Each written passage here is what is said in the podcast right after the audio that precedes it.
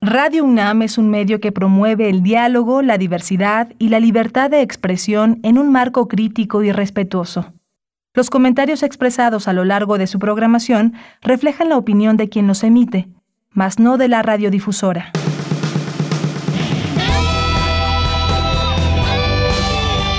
Prisma RU. Relatamos al mundo.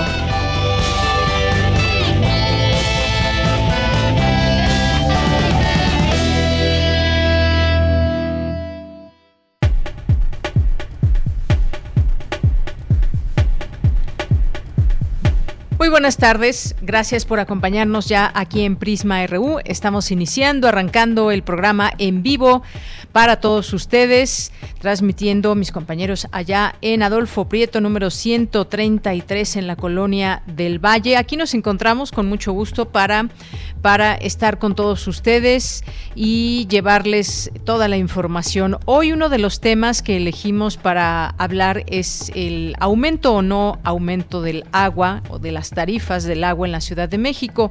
Eh, de manera muy clara y ha sido enfática, la jefa de gobierno, Claudia Sheinbaum, dice que no va a subir el agua. Sin embargo, pues eh, hace unos días en los distintos medios de comunicación se había publicado que 165 colonias tendrían un alza en el servicio de agua, en el cobro, en el pago, pues.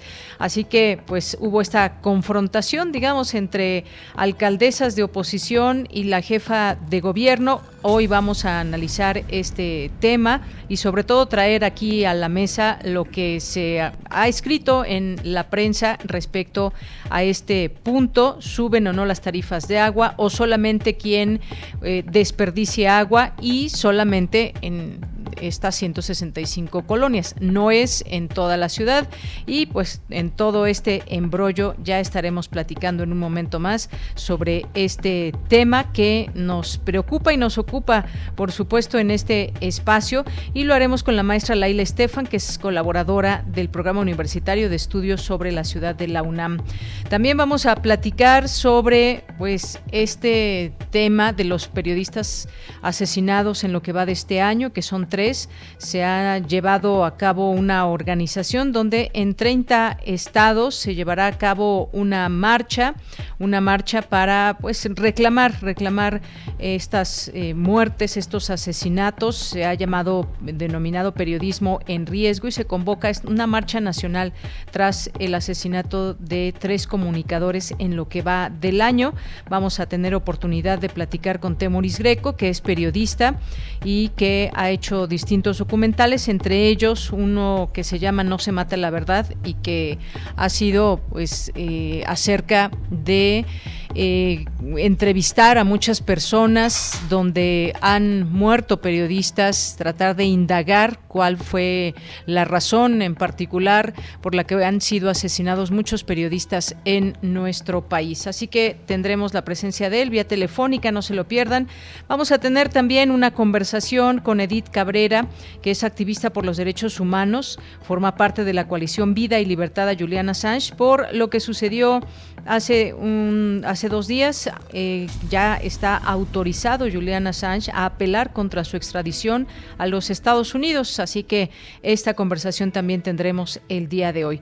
Y hoy es martes, martes de poesía con los poetas errantes, martes de literatura. Hoy hemos invitado a Leslie Rondero, que es profesora del CCH Azcapotzalco, promotora de lectura, y nos hará aquí algunas recomendaciones. Por supuesto, tendremos la información universitaria para todos ustedes, tendremos la información nacional e internacional, así que quédese aquí en Prisma RU y gracias a mis compañeros allá en cabina, a Rodrigo Aguilar en la producción, a Denis Licea en la asistencia, a Coco Montes en los controles técnicos y aquí en el micrófono les saluda Deyanira Morán. Y por supuesto nuestra comunicación con ustedes a través de nuestras redes sociales, arroba Prisma RU en Twitter y Prisma RU en Facebook. Bien, pues desde aquí relatamos al mundo. Relatamos al mundo. Relatamos al mundo.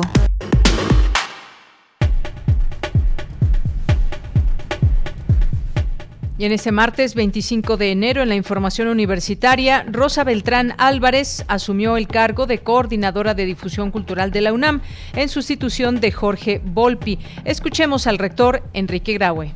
Se trata de agradecerle a Jorge Volpi la labor de estos cinco años y darle la bienvenida a Rosa Beltrán como nueva coordinadora de difusión cultural. Estaba calculando más de 15 mil actividades en forma anualizada. Él tiene un estimado de 14 y medio millones de mexicanos que de alguna forma disfrutaron de las actividades de nuestra coordinación, que bien él describe es la segunda fuerza cultural de México. Bien, en un momento más le tendremos los detalles de una conferencia de medios que ya ha dado la, eh, la nueva coordinadora de difusión cultural. En más información, lanza la UNAM su convocatoria para el concurso de selección de ingreso a licenciatura 2022 para el ciclo escolar 2022-2023-1. Este año el reciclatrón será los días 27 y 28 de enero en tu tienda UNAM en Ciudad Universitaria. Y en la información nacional, el subsecretario de Salud, Hugo López Gatel, estimó que la variante Omicron causará inmunidad y podría contribuir al final de la epidemia. Omicron característicamente es una variante que produce enfermedad más leve y aunque se propaga rápidamente dando un gran número de casos, no son casos de gravedad. Esto sumado a una alta proporción de personas que han sido vacunadas, desde luego permite tener una epidemia mucho más manejable, nunca deseable, pero mucho más manejable y eventualmente causará inmunidad en una gran proporción de las personas, lo cual podría en su momento contribuir a el final del periodo epidémico, no solo en México, sino en el mundo. El presidente de México, Andrés Manuel López Obrador, informó que la periodista Lourdes Maldonado no estaba inscrita en el programa de protección a periodistas del gobierno federal. Escuchemos. En el caso de la compañera que fue asesinada en Tijuana, He dado ya instrucciones porque vamos a llevar a cabo una investigación a fondo. La diferencia, lo que pasa que lo digo y lo digo y parece como si no se escuchara. La diferencia, y es una ventaja, es que nosotros no permitimos la impunidad. Anteriormente había relaciones de complicidad. Eso era el gobierno, una banda de malhechores. Ahora no. Entonces podemos investigar y llegar al fondo Bien, pues hablaremos de este tema y esta reacción que ha habido entre los periodistas a nivel nacional a través de esta marcha que se llevará a cabo el día de hoy en muchos estados, en distintas ciudades del país. Aquí el caso es que pues no sea otro caso más de impunidad y pese a que tenía este programa de protección de periodistas a nivel estatal, no federal, pues sucedió lo que sucedió con esta periodista. La secretaria de Seguridad y Protección Ciudadana, Rosa Isela Rodríguez, reconoció que en materia de combate a la violencia contra las mujeres se ha avanzado, pero no es suficiente. El Instituto Politécnico Nacional ofrece disculpa pública por el feminicidio de Marichuy Zamudio. El abogado general de esa casa de estudios, Federico Anaya, resaltó la responsabilidad de la institución y las omisiones cometidas por este hecho. El Fondo Monetario Internacional rebajó el crecimiento económico para México al 2.8% en 2022. La reducción en los pronósticos se debe a que la lucha contra la inflación ha provocado una fuerte respuesta monetaria. En noticias internacionales, Estados Unidos puso en alerta a 8.500 militares por el conflicto en Ucrania. El Kremlin calificó esta acción como una nueva forma de exacerbar las tensiones por parte de Washington entre Rusia y Ucrania. En Estados Unidos, un tribunal de apelaciones confirmó la condena de cadena perpetua contra el narcotraficante Joaquín eh, Guzmán Loera, alias El Chapo Guzmán. Rechazó su argumento de que los jurados siguieron indebidamente el caso en los medios de comunicación durante su juicio.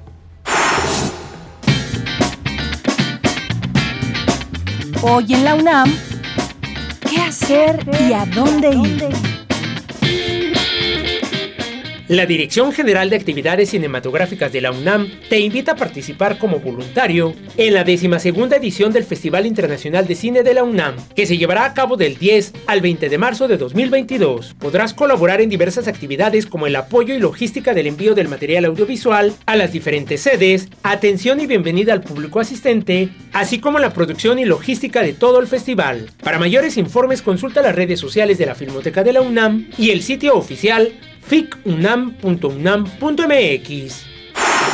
No te puedes perder una emisión más de la tercera temporada de la serie Derecho a Debate, espacio radiofónico en el cual se analizan los temas de coyuntura nacional e internacional desde una perspectiva jurídica multidisciplinaria, promoviendo la cultura de la legalidad y los derechos humanos. Derecho a Debate se transmite todos los martes a las 16 horas a través del 96.1 de FM, 860 de AM y en línea www.radio.unam.mx.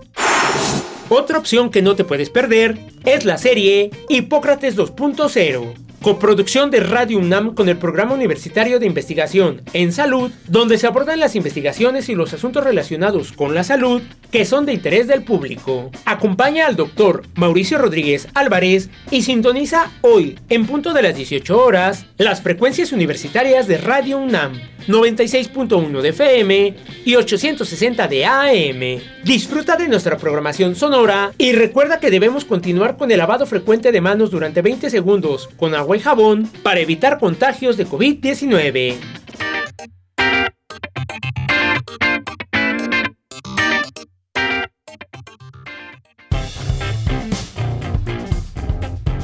Campus RU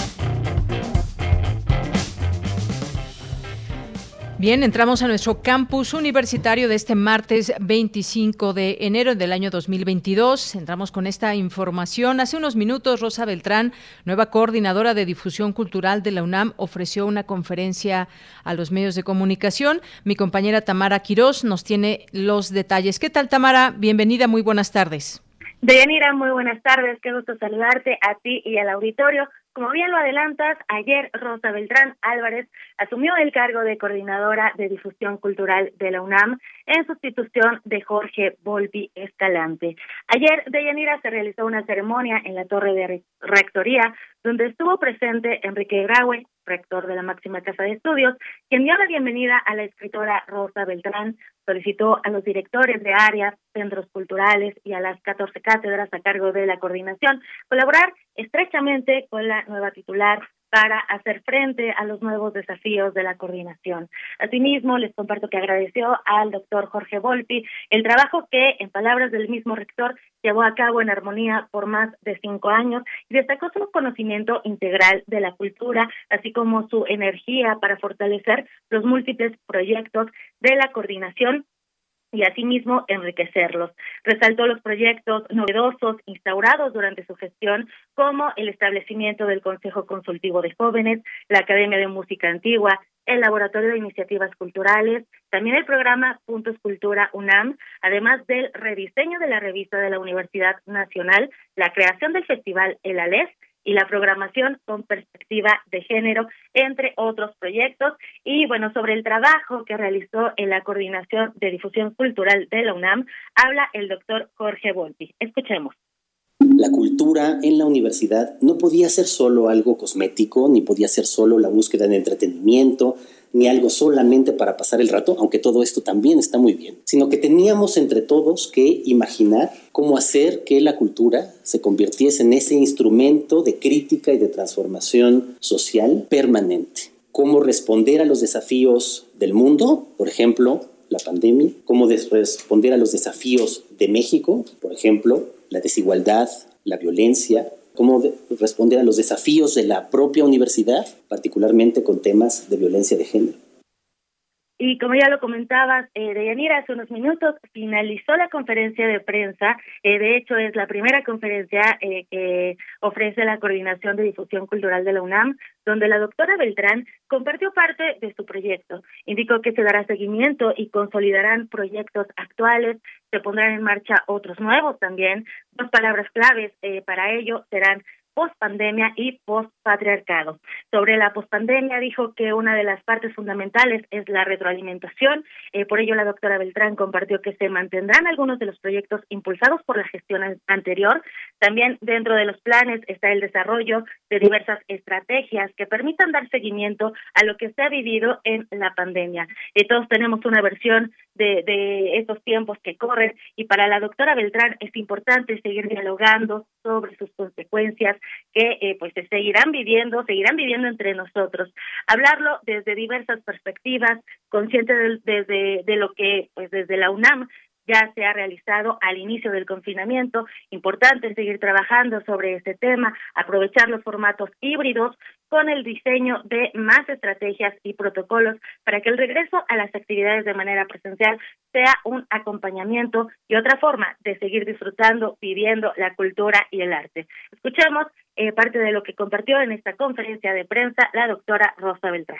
Una parte fundamental de mi proyecto tendrá que ver con consolidar los programas eh, que se llevaron a cabo durante la gestión del doctor Jorge Volpi en este periodo segundo del rector Enrique Grau. Me parece impecable la manera en que difusión cultural se manejó antes de la pandemia, llevando la cultura fuera de la universidad y dentro de la universidad, acercándose a los estudiantes y expandiendo su radio de acción, pero también cómo se llevó a cabo durante la pandemia. Eh, al principio todos tuvimos incertidumbre y sin embargo, la pandemia paradójicamente permitió que la cultura se expandiera mucho más allá de lo imaginable. Cuando pensamos que fueron 14.5 millones de personas las atendidas por el público, 12 mil actividades en promedio cada año, 56 eh, mil actividades en cinco años, pero sobre todo cuando vemos que a través de las redes y de los Zooms y de todos los mecanismos digitales que utilizamos para difundir la cultura, se llegó a un alcance de 3 millones 700 mil seguidores vía Twitter, Facebook, Instagram, TikTok y YouTube, y que tuvo eh, la interacción, que esto es importante, de 70 millones de personas, porque durante la pandemia fue no solamente la difusión de la cultura, sino el acompañamiento, una parte primordial de este programa, pues todo esto me hace darme cuenta de la importancia de continuar con el proyecto. Desde luego, este fin de la pandemia, y esperemos que así lo sea, hará que adoptemos mucho de lo aprendido en la pandemia. No vamos a dejar este trabajo hecho a través de las redes y a través de los medios digitales, que además nos permite una comunicación inmediata con los actores, quienes, quienes participan de la cultura en todas partes del mundo. Pero necesariamente tendremos una posición híbrida en un principio y después tenderemos poco a poco hacia lo presencial. También se mantendrá la comunicación interinstitucional, eh, planteamiento cultural humanista y se buscará extender el programa de Puntos Cultura UNAM a los académicos para que ellos también se beneficien de lo que se hace en difusión cultural de la UNAM y, por supuesto, también se buscará reforzar las cátedras. Sobre la segunda palabra clave en su gestión está postpatriarcado, uno de los ejes bases de la gestión de la doctora Rosa Beltrán. ¿Cómo replicar esta palabra, eh, pues la doctora Beltrán comentó que cada una de las instancias tendrá su manera de proponer y trabajar este tema. La idea está planteada, ahora hay que elaborar ejes y acciones en conjunto. Escuchemos más detalles en voz de la doctora Rosa Beltrán. Yo sabía que la palabra pospatriarcado iba a hacer ruido y sé que lo va a seguir haciendo y me gusta que así sea. Yo soy feminista y soy mujer He vivido en este cuerpo muchos años. Me importa que se ponga en primer plano en la mesa de discusión el tema del patriarcado y que se lo cuestione y que se visibilicen las nuevas formas de enunciación y que también se hable de nuevas masculinidades. Esta palabra que puede resultar en una primera instancia una palabra excluyente para los hombres, no lo es, desde luego que no lo es. Invita a que pensemos cómo hemos vivido hasta ahora y por qué ha habido tantos problemas y tanta violencia de género en todo el mundo. Creo que un caso paradigmático de explosión de este momento fue el himno de las tesis y todo lo que ha ocurrido alrededor de ellas. Acabo de publicar un libro recientemente que se llama Radicales Libres y ahí está mi posición al respecto. ¿Qué vamos a hacer concretamente? No te lo puedo decir, porque esto es una invitación con los directores con los que yo me quedo y que se quieran quedar conmigo a que pensemos estas acciones. Pero tenemos, eso sí te lo puedo decir, mucha tela de dónde cortar. No, ni hablar del cine, ¿verdad? Para hablar también de las expresiones patriarcales y machistas, ni hablar de la literatura, del teatro, etcétera. Vamos a repensar estas formas anteriores de vida y a darnos cuenta de por qué el camino de la igualdad es no solamente el deseable, el óptimo, sino que a ambos, ambas partes, hombres y mujeres, realmente nos hace la vida más fácil, nos ayuda a tener una postura inteligente, humanista, de concordia. Esto es parte de lo que compartió la eh, doctora Rosa Beltrán Álvarez en esta primera conferencia de prensa de la Coordinación de Difusión Cultural de la UNAM. Como muchos de ustedes saben, Rosa Beltrán es licenciada en Letras Hispánicas por la UNAM y doctora en Literatura Contemporánea por la Universidad de California. Es miembro del número de la Academia Mexicana de la Lengua, una destacada novelista, cuentista, ensayista, también es editora, fundadora de varias colecciones literarias, entre ellas solo cuento que seguramente eh, eh, es muy conocida por muchos de ustedes. También de crónica, el ensayo, cine y literatura. Es gestora cultural, inició la fiesta del libro y la rosa, también es directora de, fue directora de literatura en la UNAM y de la Casa Universitaria del Libro y actualmente coordinadora de difusión cultural de la máxima casa de estudios. Deyanira, seguiremos informando conforme se vaya desarrollando su gestión.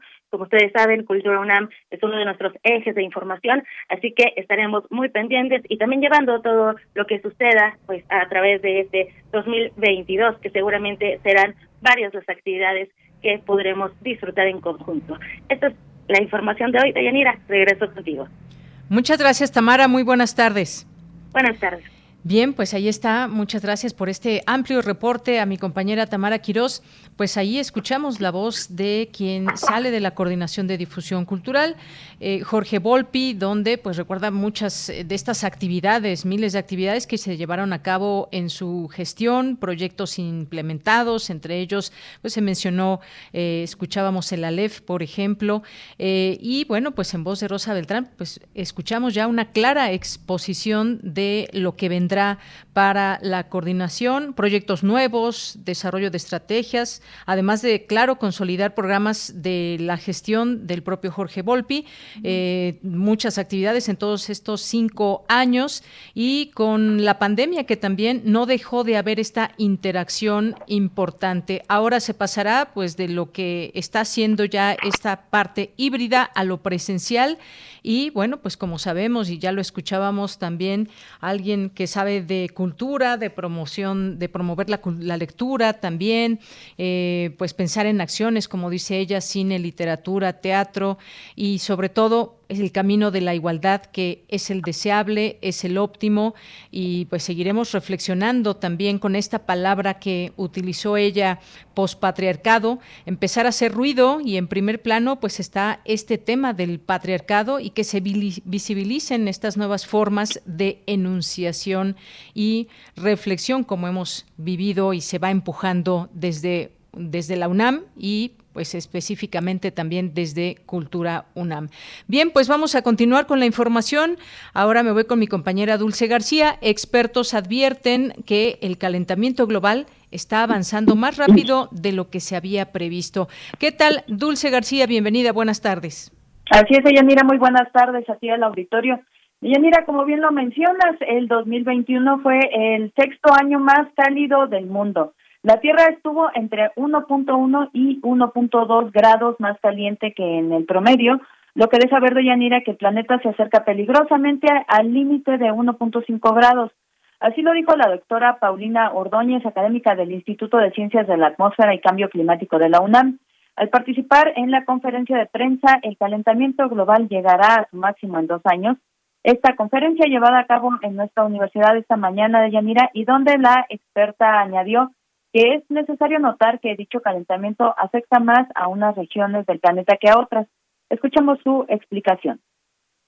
Este 1.5 grados centígrados es un límite, por así de llamarlo, seguro para el planeta, porque a partir de ahí los riesgos aumentarán mucho. Las negociaciones del acuerdo del histórico Acuerdo de París eh, limitaban el, acordaron limitar en el calentamiento a 2 grados centígrados, pero hacer lo posible para llegar a 1.5, pero pues nos estamos alejando de esa senda claramente. Vamos a llegar a 1.5 grados en el 2030, max como muy tarde en el 2040, eh, como muy tarde en el 2060 llegaremos a 2. Las mejores estimaciones eh, nos dicen que como mínimo llegamos a final de siglo a 2.7 grados.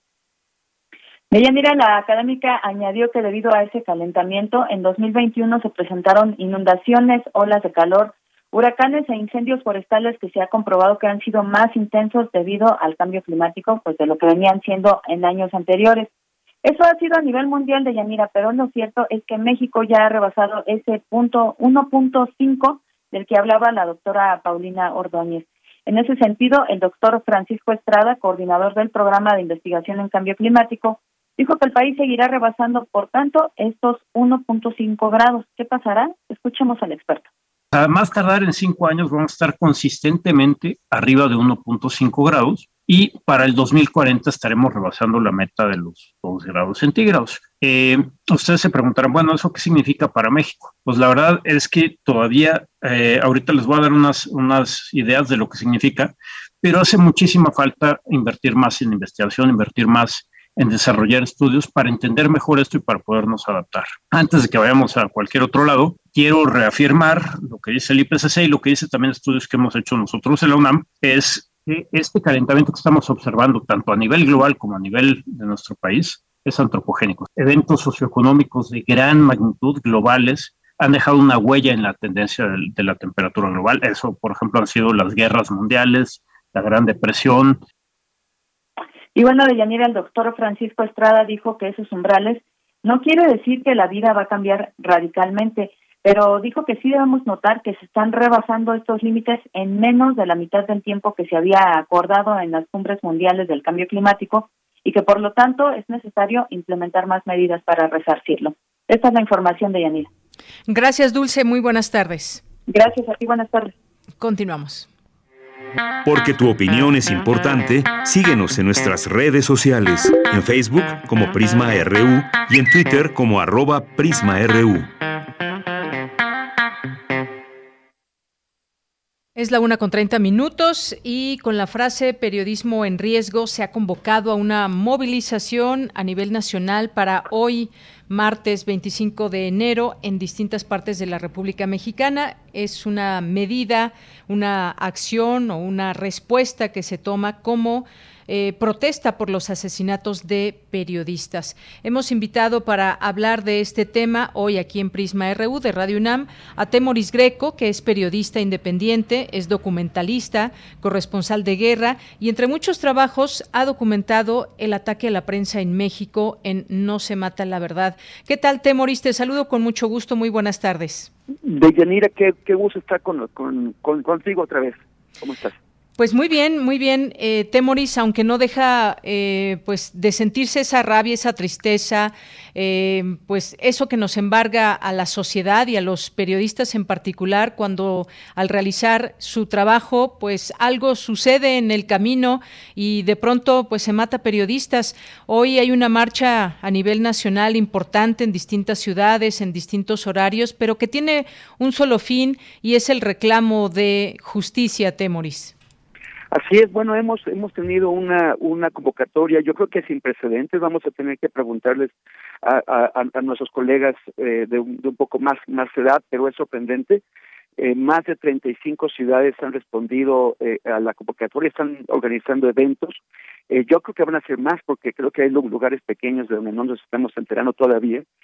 Pero y, y, y por la tarde, a las 8 de la, de la noche, vamos a estar en la Secretaría de Gobernación. Es, muy importante que eh, elevemos la voz, porque, mira, como tú sabes, durante la, el sexenio de Peña Nieto hicimos varias movilizaciones por esa misma causa, como cuando asesinaron a Miroslava Bridge, cuando asesinaron a, Javier Valdés, cuando asesinaron a Regina Martínez. Eh, en varias ocasiones estuvimos tocando la, la puerta de las autoridades para tratar de llamar la atención sobre esto. Pero no lo habíamos hecho en el, en el sexenio de López Obrador porque había eh, pues este bono, esta espera, esta, este deseo de que se cumplieran las promesas de que ahora sí los, los problemas de la seguridad en el ejercicio del periodismo se van a tomar en serio e íbamos a tener eh, respuestas. Pero en los hechos esto no ha ocurrido. Hay, eh, es cierto, y hay que, hay que denunciarlo, hay un intento de montarse en esta tragedia, de utilizar a nuestras muertas y nuestros muertos para eh, hacer campaña contra, contra el gobierno de López Obrador. Están eh, hay una revista que se llama etcétera que, que está haciendo una, una lista que tiene nombres repetidos, tiene activistas que no eran periodistas, tiene personas que están incluso vivas y que y que y que la están usando para para hacer creer que en, en ese sexenio han matado el doble de colegas que en la realidad. Esto no ocurre así. Pero lo que sí es cierto es que siguen matando en ese sexenio tantos tantos periodistas y tantas periodistas como mataban con Peña. Es la misma tendencia, no ha habido cambio. Ese es un punto muy importante, Temoris. Evidentemente, pues sí, hay intenciones desde otro lado de pues dañar al gobierno, pero pues lo que sí queda claro son los números. Esos no se pueden esconder, no se pueden tapar. Llevamos tres periodistas, desafortunadamente, este inicio de 2022 que se suman también a otra lista. Nos dices, nos dices que son ya más o menos 35 ciudades. Ha sido casi una respuesta inmediata. Hay cansancio, hay enojo, sobre todo porque muchas veces estos casos tardan mucho las investigaciones e incluso quedan en la impunidad.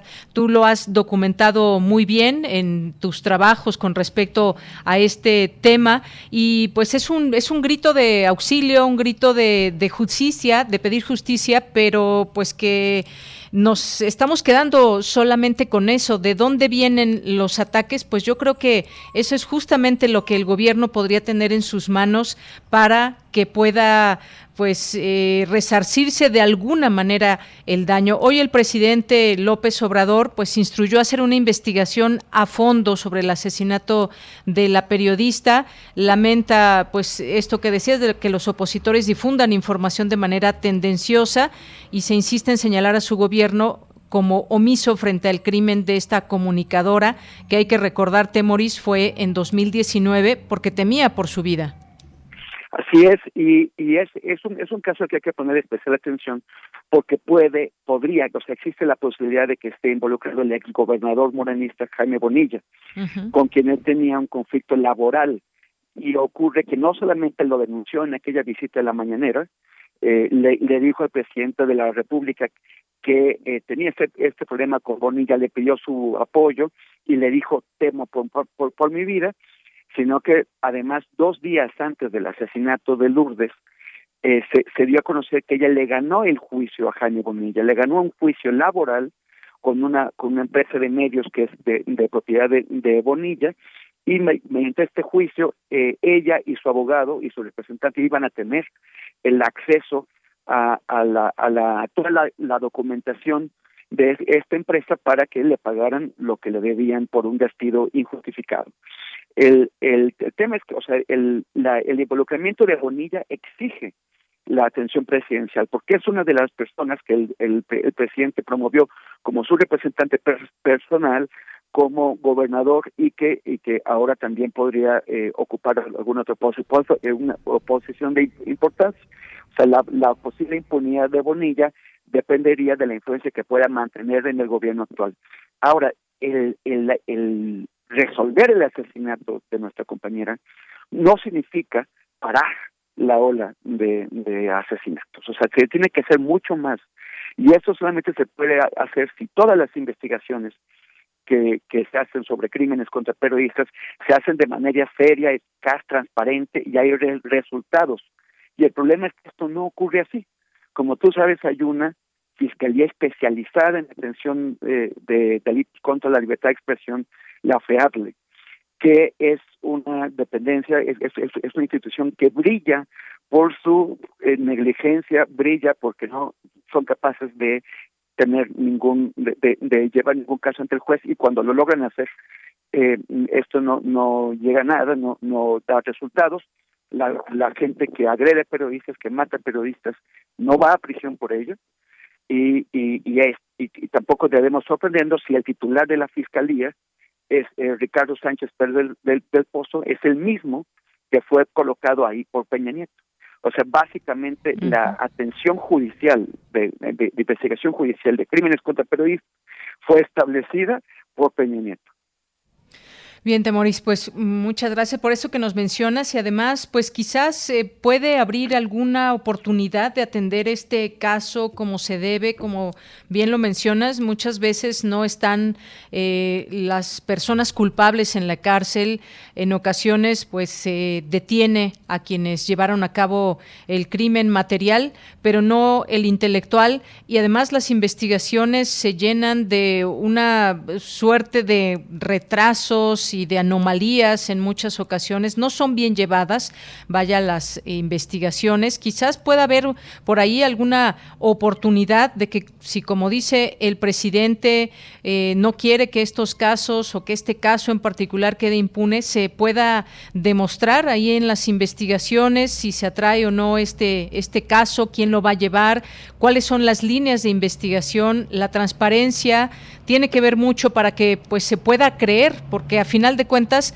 se abren estas, estos expedientes, estas investigaciones, ya lo hemos visto en el caso, por ejemplo, de casos tan sonados como el de Miroslava o como el de Javier Valdés, pero pues todos y cada uno de los periodistas muertos cuentan y hay una historia que contar, como bien nos ha señalado también en este documental de No se mata la verdad, quizás pueda haber esta posibilidad para este gobierno, pero hasta no ver, no creer.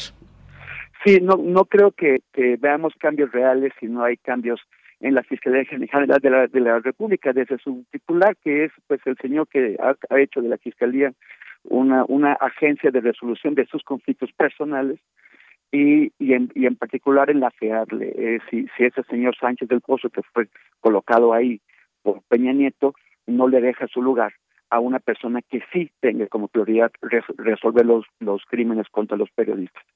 Pero de otra forma, eh, eh, va a permanecer la, impunidad y la impunidad significa, es un llamado, es una invitación a cometer crímenes contra más periodistas.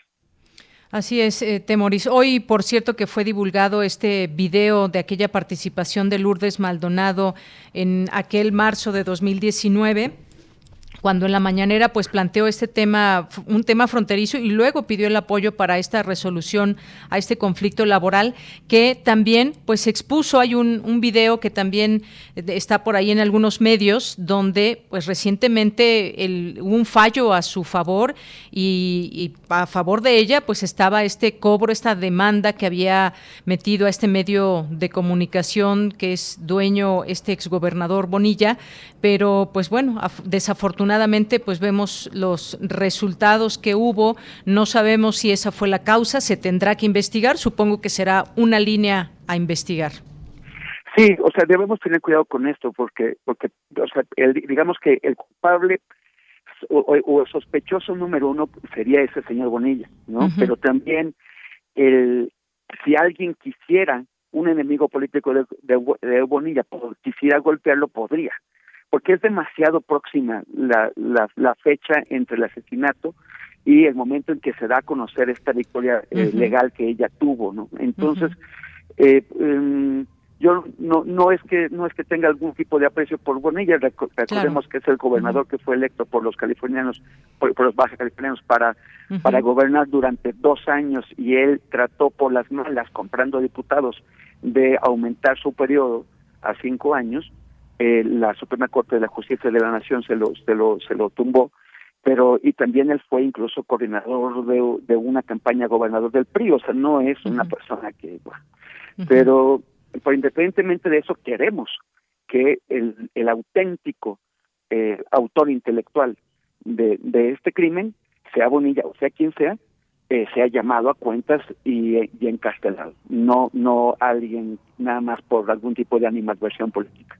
Claro, por supuesto hay que tener mucho cuidado, ya se conocerá un poco más a detalle esta investigación y si algo tiene o no que ver el exgobernador Jaime Bonilla. Por lo pronto, pues hoy es un día de manifestaciones, dices, más o menos van 35 ciudades en, eh, a lo largo del territorio nacional, desde Acapulco, Guerrero, Chihuahua, eh, Jalisco, La Paz, aquí en la Ciudad de México a las 8, ahí en Gobernación, y todos estos lugares que se han sumado en distintos horarios, Temoris. Así que vamos a estar muy pendientes y atentos de lo que suceda aquí en la Ciudad de México y en todos estos lugares donde se ha anunciado una manifestación.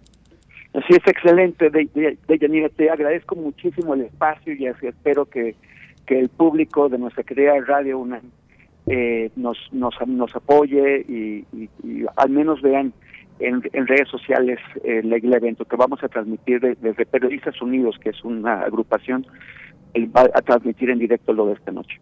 Muy bien, ahí queda hecha esta invitación. Temoris Greco, como siempre, un gusto tenerte aquí. Te mando un abrazo. Muy bien, gracias, gracias, abrazote. Abrazo, hasta luego. Fue Temoris Greco, periodista independiente, documentalista, corresponsal de guerra, con este tema y este último asesinato que hemos tenido en, lo que va de este mes y la reacción, la reacción del gremio periodístico a nivel nacional. Continuamos. Relatamos al mundo. Relatamos al mundo. Bien, es la una de la tarde con 43 minutos. Y ahora pues nos vamos a este otro tema que queremos tocar con todos ustedes. Ya está en la línea telefónica la maestra Laila Estefan, que es colaboradora del Programa Universitario de Estudios sobre la Ciudad de la UNAM. Maestra, bienvenida, muy buenas tardes. Buenas tardes, Deyanira. Muchas gracias por la invitación. Pues gracias a usted, eh, maestra, por aceptar. Vimos hace unos días este anuncio de que iban a subir las tarifas de agua en la Ciudad de México y eso pues nos llevó a hacernos distintas preguntas, por qué, en qué colonias, por qué tales o cuáles alcaldías solamente. Y luego hubo una especie de aclaración por parte tanto de la autoridad, la jefa de gobierno Claudia Sheinbaum, como de la Secretaría de Administración y Finanzas de la Ciudad de México donde dicen que no hay un aumento, que solamente pues es conforme los aumentos que normalmente se van dando cada año, pero que no hay en particular un incremento de 30 35% a los usuarios de 165 colonias. Entonces nos, se nos, nos hizo raro aquí las distintas declaraciones. Estamos tratando pues de ver qué se publicó ahí en la Gaceta de la Ciudad de México, porque solamente así se puede dar por hecho un aumento o no de ello, pero el caso es que sí hay algo en estas 165 colonias donde pues tiene que ver con el consumo de más de 60 mil litros por bimestre. Eh, ¿Cómo ve usted esta, eh, pues este tema y sobre todo pues al hablar del agua? que pues es un líquido que todos necesitamos, que es vital y que debemos de cuidarlo, debemos ahorrar el agua, pero sí han subido las tarifas de unos años a la fecha. ¿Qué nos puede decir sobre esto, maestra? Bueno, yo creo que en primer lugar eh, habría que poner sobre todo eh, especial visibilidad al caso de la Ciudad de México, ¿no? Cuando pensamos en el caso de la Ciudad de México, eh, las cifras parecieran ser un poco contradictorias en torno al tema del agua, en torno a si todos accedemos al agua, ¿no? al parecer, de acuerdo a las cifras del último censo, el 98% de la población tiene acceso al agua entubada y alcantarillada, pero si hacemos un poco más, eh, miramos un poquito más de cerca estas cifras, con mayor detenimiento, vemos que ese acceso es desigual, ¿no? Eh, no es lo mismo hablar del acceso al agua, efectivamente, en alcaldías como podría ser Benito Juárez, como podría ser Cuauhtémoc, como podría ser la alcaldía Miguel Hidalgo, inclusive, eh, o Coyoacán en algunas partes, hablar el caso de Iztapalapa y e increíblemente también el caso de Milpa Alta, ¿no? Es una, una de las alcaldías rurales que cuenta con un acceso, digamos, del 89%, o en el caso de Iztapalapa, que es un acceso por tandeo, es decir, eh, mucha de la gente que vive en algunas zonas de Iztapalapa, que además es uno de los municipios más poblados del país, accede más o menos dos veces a la semana, ¿no? Entonces, eh, cuando pensamos un poco en estas medidas, en las que pareciera que el aumento de la tarifa eh, es situado específicamente como como tú ya adelantabas, de Yanira, en ciertas zonas de la ciudad, no es en toda la ciudad en, términos generalizados, sino en la parte centro-poniente de la ciudad, que además coincide con una zona, em, digamos, de sectores de clases medias y altas, pues bueno, creo que em, no es la misma experiencia, ¿no? Pero, pero al final de cuentas, pues bueno, creo que este aumento en la tarifa también tendría que verse eh, desde distintas ópticas. Por ejemplo, eh, es el mismo uso que se le da en una zona como la, alcaldía Benito Juárez, que es meramente habitacional, a la que podría ser en una zona como Escapotzalco, que tiene un, sector industrial en el cual el agua, eh, el, el, acceso al agua y la disponibilidad, y sobre todo el uso, y digamos que también el tratamiento de esa agua, pues es muy distinto, ¿no? Entonces, yo creo que empezaría hablando de esto para, para empezar a conversar más a fondo sobre estas nuevas medidas que se están dando. Efectivamente, porque hace unos días, el fin de semana, pues salió esta información en los distintos medios de comunicación de qué colonias, salió un listado de 165 colonias concentradas en algunas alcaldías y en donde se decía que se pagará 35% más de agua, específicamente Álvaro Obregón, Benito Juárez, Coyoacán, incluso también Tlalpan.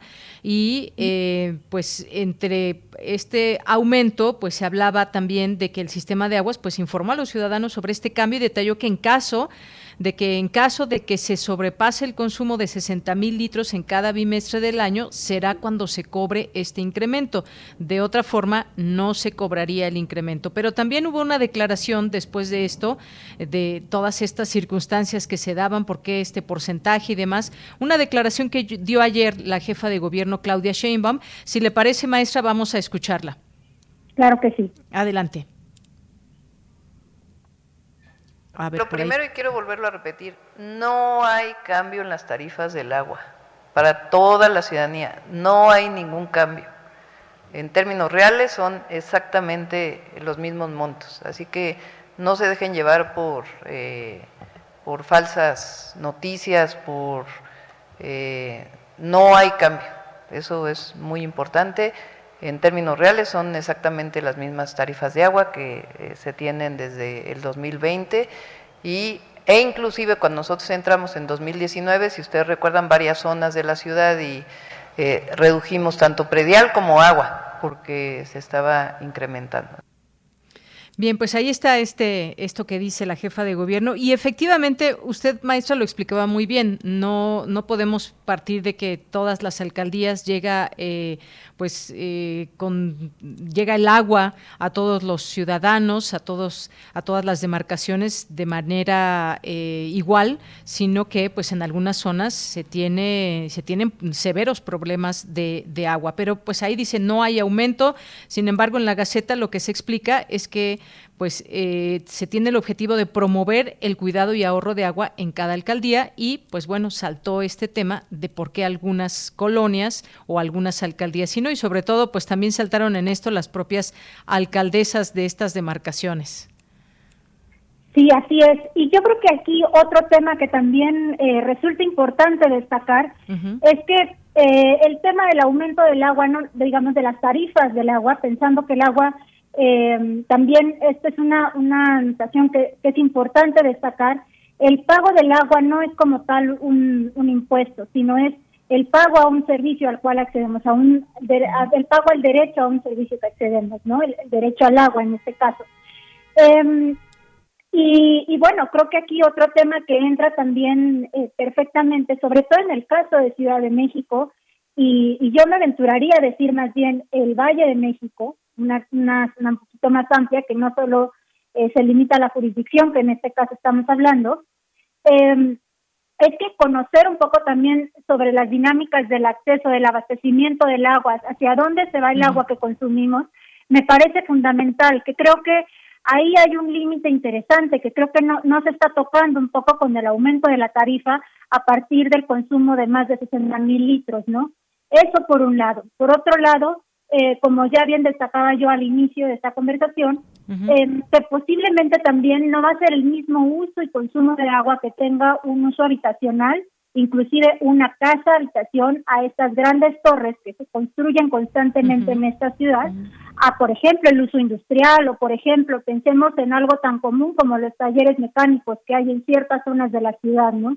Entonces, ese es otro tema que creo que también se tendría que poner ahí un poco en discusión, eh, complejizar un poco más, no solamente en términos de, de niveles socioeconómicos, que bien vale la pena poner ahí, ¿no? Si, si los niveles más altos socioeconómicos que tienen acceso constante al agua consumen más agua, ¿qué sucede también con otro tipo de actividades económicas en la Ciudad de México, ¿no? Y pensando en ese sentido también, yo creo que es, es una observación que, que sería importante destacar ahí sobre las acciones que se podrían realizar en la Ciudad de México. Efectivamente, porque pues sí, son aumentos que se van dando año con año en las en las tarifas. Si tomamos quizás en cuenta de 15 años o de 10 años a la fecha, sí ha subido el servicio del agua y pues bueno, me di la tarea de hacer algunas preguntas a personas de distintas alcaldías, eh, maestra, y me señalaban, por ejemplo, en casa habitación, en un condominio, por ejemplo, eh, cuánto paga eh, tres personas, por ejemplo, una familia en Iztapalapa o en Álvaro Obregón que va aproximadamente entre los 160 y los 250 pesos al bimestre, pero pues el mismo número de personas en la alcaldía, por ejemplo, la Benito Juárez, se eleva hasta 850 pesos por bimestre. Es decir, si hay esta diferencia amplia en el cobro de, del agua dependiendo de las alcaldías. Y algo, eh, maestra, que usted mencionaba y que es muy importante es este tema de la infraestructura hidráulica que pues requiere mucho mantenimiento, requiere mantenimiento y hemos tenido, eh, sobre todo en algunas épocas del año, eh, pues el que se recorta, el que se corta el agua porque el sistema Cutzamala está teniendo pues una rehabilitación y demás. Esto, ¿cómo entenderlo? Una ciudad tan grande donde pues es importante mantener esta parte de infraestructura al día. Bueno, yo creo que esa es una excelente pregunta que nos da para, nos podría dar para discutir toda la tarde, pero eh, resumiéndolo un poco, diría que aquí entra también, complejiza un poquito más el, el análisis, porque si pensamos en estos sistemas que nos abastecen, ya no solo en la cuenca propia del, del Valle de México, es decir, en nuestros pozos que están dentro de la Ciudad de México, sino también en el sistema Lerma y el sistema Cuchamala, que son también dos de los grandes afluentes, eh, también nos enfrentamos a la discusión con otros niveles de gobierno, ¿no? En este caso, eh, SACMEX, que maneja una parte, y también con agua, que maneja otra parte. Eh, además de eso, para complejizar un poquito más el, el, análisis, entra también en juego el Estado de México, porque bien sabemos que parte de la infraestructura que es que la que nos abastece la Ciudad de México, eh, la zona y a la zona metropolitana y a la zona metropolitana de, de Toluca, viene del sistema Cutzamala, ¿no? Y el sistema Lerma. Entonces, hablar de esta, digamos, de darle mantenimiento a esta infraestructura, que por cierto también eh, es como, como paréntesis, la Ciudad de México es uno de los países, es una de las ciudades que, digamos, que nos cuesta más caro traer agua, ¿no?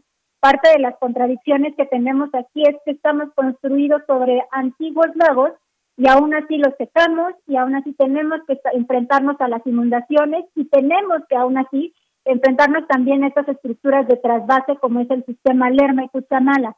Entonces, hablar de mantenimiento de toda esta gran infraestructura representa un gran reto que ya no solo compete a la Ciudad de México y al sistema de aguas de la Ciudad de México, sino que también incorpora a otras instituciones, como serían Conagua, como sería Gobierno del Estado de México, y ponernos de acuerdo en ese sentido es otra tarea bastante compleja que aún, digamos, eh, sigue, sigue dándose y es un, término de nunca acabar, ¿no? Eh, es infraestructura que también vemos que resultó en su momento muy innovadora, pero al mismo tiempo ineficiente o insuficiente, más bien, por el crecimiento eh, demográfico que se dio en la zona metropolitana del Valle de México. Entonces, creo que son eh, problemas que no solo responden a una sola autoridad, sino que involucran eh, distintos agentes ahí, ahí, ¿no? Ahí lo, resumiría un poquito yo. sí, sí, maestra. Eh, pues finalmente veremos qué, qué es, cuál es la realidad cuando lleguen de nueva cuenta los, los recibos. Por lo pronto, pues se detalló que este es un factor solamente de actualización con base en la inflación y que se realiza cada año y que este incremento del 35% solo será aplicable a los usuarios con uso doméstico en las colonias que consumen más de 60 mil litros por bimestre. Así que, pues bueno, de que habrá un aumento eh, en quienes consumen más de 60 mil litros por bimestre será y es un hecho. Aquí quizás la pregunta es por qué solamente algunas alcaldías o no, más allá del el uso que se tenga. Eh, eh, como usted decía, diferencias que pueda haber entre alcaldías con respecto pues si no son eh, edificios, si no es para uso eh, familiar, digamos, para social y se usa para negocios, por ejemplo, pues ahí sí quizás puede haber un cambio. Pero ya veremos y aquí seguramente nos lo reportarán los y las radioescuchas. Pues maestra, muchas gracias. No sé si quiera agregar algo más antes de despedirnos. Bueno, sí, en realidad nada más quería agregar un poco eh, que sería necesario una tarea que yo creo que es pendiente no solo para la Ciudad de México, sino para todo el país, es eh, invertir en educación ambiental en los distintos niveles y sobre todo en educación sobre el agua, sobre de dónde viene el agua que consumimos y hacia dónde se va una vez que la consumimos. Tal vez partiendo de esa perspectiva podríamos tener una mejora eh, con este recurso, con la interacción con este recurso, con el cuidado, ¿no?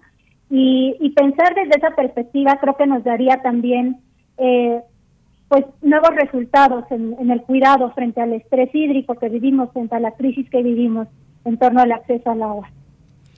Bien, pues muchas gracias, muchas gracias maestra Laila Estefan por platicar con nosotros de este tema que pues es una preocupación luego de que pues también hay otros eh, servicios que puedan subir su precio. El caso del agua pues es uno de ellos y ya lo estaremos viendo. Hay estas distintas declaraciones, pero queríamos analizarlo también desde este punto de vista, desde nuestra universidad, con una experta como usted. Muchas gracias. Muchas gracias a ustedes. Hasta luego, muy buenas tardes. Bien, pues fue la maestra Laila Estefan, colaboradora del Programa Universitario de Estudios sobre la Ciudad de la UNAM. Pues sí, no solamente es hablar si se sube o no el agua, sino también entender, y como bien dice la maestra, en, desde los planes de estudio, en las escuelas, en la educación, eh, también meter este tema de los recursos naturales, el agua, de dónde viene, hacia dónde va, hacernos estas preguntas, no solamente pensar en que es muy fácil abrir la llave del agua y tener las 24 horas del día agua a nuestra disposición, cuando en muchas partes del mundo, en nuestro país también, claro, pero en muchas partes del mundo también, pues simplemente hay gente que tiene que hacer enormes eh, recorridos para llevar un poco de agua a casa. Son las 2 de la tarde en punto, es momento de irnos a un corte, regresamos con más información a la segunda hora de Prisma RU. Relatamos al mundo. Relatamos al mundo.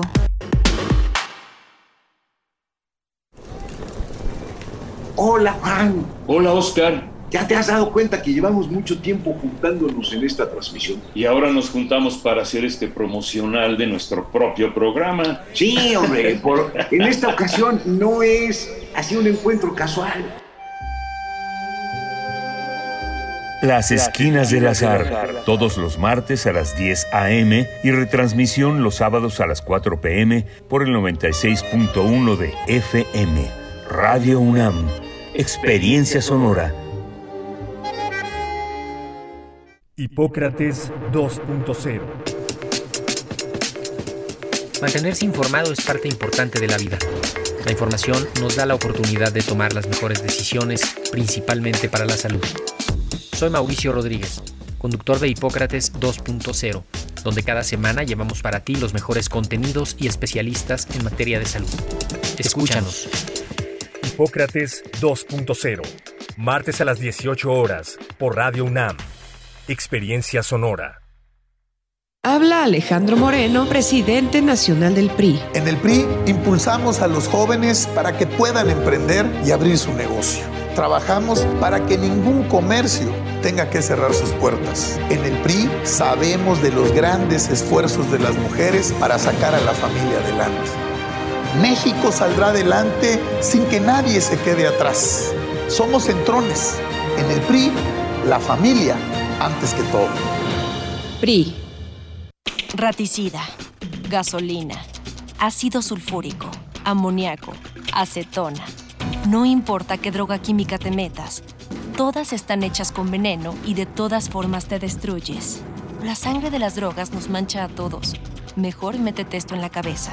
Si te drogas, te dañas. Si necesitas ayuda, llama a la línea de la vida. 800-911-2000. Para vivir feliz, no necesitas meterte nada.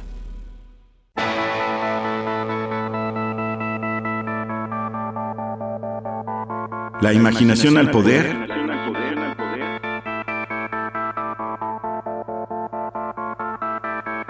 Cuando el rock dominaba el mundo. Todos los viernes a las 18.45 horas por esta estación. 96.1 TFM. Radio UNAM, Experiencia Sonora. Queremos escuchar tu voz. Nuestro teléfono en cabina es 55 36 43 39. Mañana en la UNAM, ¿qué hacer y a dónde ir? Mañana miércoles 26 de enero, Radio UNAM retransmitirá Tomás Mojarro, Combatir con la Palabra, programa especial en memoria de Tomás Mojarro, escritor, crítico, periodista, intelectual y maestro recientemente fallecido. Con este programa, Radio UNAM le rinde un pequeño homenaje, recuperando diversos archivos sonoros en los que el valedor define en sus propias palabras la época que le tocó vivir. Escucharemos los avatares de sus inicios literarios, así como fragmentos de sus programas más recordados en los que fue construyendo un periodismo punzante y crítico a través de un peculiar estilo que combinaba la reflexión lúcida con un inigualable sentido del humor. No te pierdas el programa especial Tomás Mojarro, Combatir con la Palabra, y sintoniza mañana miércoles 26 de enero, en punto de las 10 horas, las frecuencias universitarias de Radio UNAM. Un retrato de Lima a través de la inmersión de distintas escenas musicales alternativas, un collage de sensaciones, retratos de personajes, paisajes sonoros, conciertos y poesía donde tienen espacio muchos estilos musicales. Esta es la premisa de la cinta Lima Grita, de las directoras Dana Bonilla y Jimena Valdivia, que forma parte del ciclo virtual de cine peruano organizado por la Filmoteca de la UNAM y la Embajada de Perú en el marco de las actividades conmemorativas por los 200 años de independencia de dicho país latinoamericano. El largometraje Lima Grita estará disponible en línea durante 24 horas el próximo 27 de enero en el sitio oficial www.filmoteca.unam.mx diagonal exhibiciones Lima Grita. La Casa del Lago, Juan José Arreola, estrena la muestra En la calle y en la historia. 40 años de lucha feminista mexicana. Un recorrido visual a través de dos archivos feministas mexicanos. El de Ana Victoria Jiménez y el de Producciones y Milagros, agrupación feminista. Estas artistas guardianas de la memoria y también protagonistas de estas cuatro décadas del movimiento feminista retratan con ojo certero grandes hitos de lucha en todo el país, así como en diversos rincones del mundo. La exposición En la calle y en la historia 40 años de lucha feminista mexicana, se presentará del 27 de enero al 30 de abril de 2022 en la sala José Emilio Pacheco, las galerías 3 y 4, así como en las rejas de la Casa del Lago Juan José Arreola en el bosque de Chapultepec. La entrada es libre y el aforo limitado. No olvides llevar tu cubrebocas. Para Prisma RU, Daniel Olivares Aranda.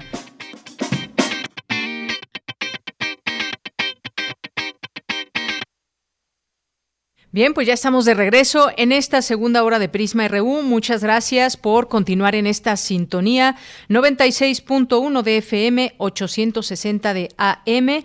También nos escuchan en www.radio.unam.mx. Nos preguntaban que algunas personas no escuchaban a través de esta vía en nuestra página de internet. Ya está todo bien restablecido, así que ya nos pueden escuchar a través de nuestra página de internet. Les decía www.radio.unam.mx radio.unam.mx. Y pues saludos a todas y a todos que están aquí presentes, a Leslie Rondero que en un momento más estará con nosotros en la sección de literatura. Eh, le mandamos saludos desde aquí, ya está muy pendiente a esta desde esta hora. También muchos saludos a Andrea Smar, muchas gracias a Refrancito, a Maga, a Cris Morris, a Rosario Durán Martínez, también eh, nos dice ya, gracias, ya somos felices, muchas gracias eh, que nos estén escuchando. Rosario, Jorge Morán Guzmán nos dice en el canal 11 proyectaban un mensaje invitando al cuidado y ahorro del agua, el cual hace tiempo ya no proyectan. ¿Por qué? Bueno, pues habrá que preguntar allá en Canal 11 qué pasa, porque siempre es importante estar promoviendo el ahorro del agua por muchas razones, no solamente por el propio cobro que puede llegar más alto. Diogenito, también muchos saludos. Carmen Valencia ya nos escucha. Flechador del Sol, también aquí atento. Mario Navarrete, también aquí ya posteándonos mientras trabaja o cocina o pasea o está por la ciudad en algún viaje. Eh, siempre nos está escuchando. Ya ha hecho de esta estación su compañía. Muchas gracias, Mario. Siempre te mandamos aquí saludos muy especiales. Jorge Morán también nos dice, crítica, muy crítica la situación del periodismo honrado. ¿Dónde está la policía, la Guardia Nacional, el Ejército, la Marina? ¿Cómo actúa el Poder Judicial? ¿Será necesario que periodistas y ciudadanos estemos armados? Pues ojalá que no, que nuestras armas sigan siendo una grabadora y nuestras notas informativas, reportajes y más, Jorge, porque pues de otra forma sería un retroceso. Carlos Ríos nos dice, buenísimo escuchar que estará hoy en Prisma Ales Francia, a Rondero, por supuesto, estará aquí Carlos Ríos. Eh, Mayra Elizondo nos dice debemos apoyar a nuestros periodistas, nuestras y nuestros periodistas. Ellos son nuestros ojos y oídos y exponen su vida por mostrarnos la realidad. Les dedico esta canción en este día con la cual yo entendí su importancia. Eh, nos envía Mayra una canción de Mercedes Sosa, Si se calla el cantor. Muchas gracias, Mayra. Gracias también a Doris Morales, gracias a Lu, gracias a Rosario Durán, que nos decía ella justamente que no nos podía escuchar por internet, pero ya, ya estamos ahí, todo listo, Rosario. Ahora ya leímos, ya eres feliz que nos puedes escuchar. Luis M. García, amigos de Prisma, le he intentado varias veces al streaming desde la una en varios navegadores y nada, pero ya esperamos que nos estés escuchando, Luis. Diogenito también, ¿saben si hay algún problema en la transmisión? Pues ya también queda respondido, ya estamos transmitiendo. Muchas gracias por estar atentos y pendientes. Jorge también nos dice, la difusión cultural es vital para el desarrollo sano de una sociedad. Deseo que la doctora Beltrán Álvarez tenga una gestión exitosa en la UNAM, lo cual también, por supuesto, deseamos nosotros. Gracias, Jorge. Carmen Valencia, muy buenas tardes. Hoy no están por internet, ya recuperamos la transmisión. Carmen, César Soto, bueno, aquí nos damos cuenta de que muchas personas nos escuchan por esta vía y siempre tenemos que estar ahí muy pendientes de que no se caiga la señal César Soto, buen martes y estén bien en lo posible. momento del, pase de lista sonora.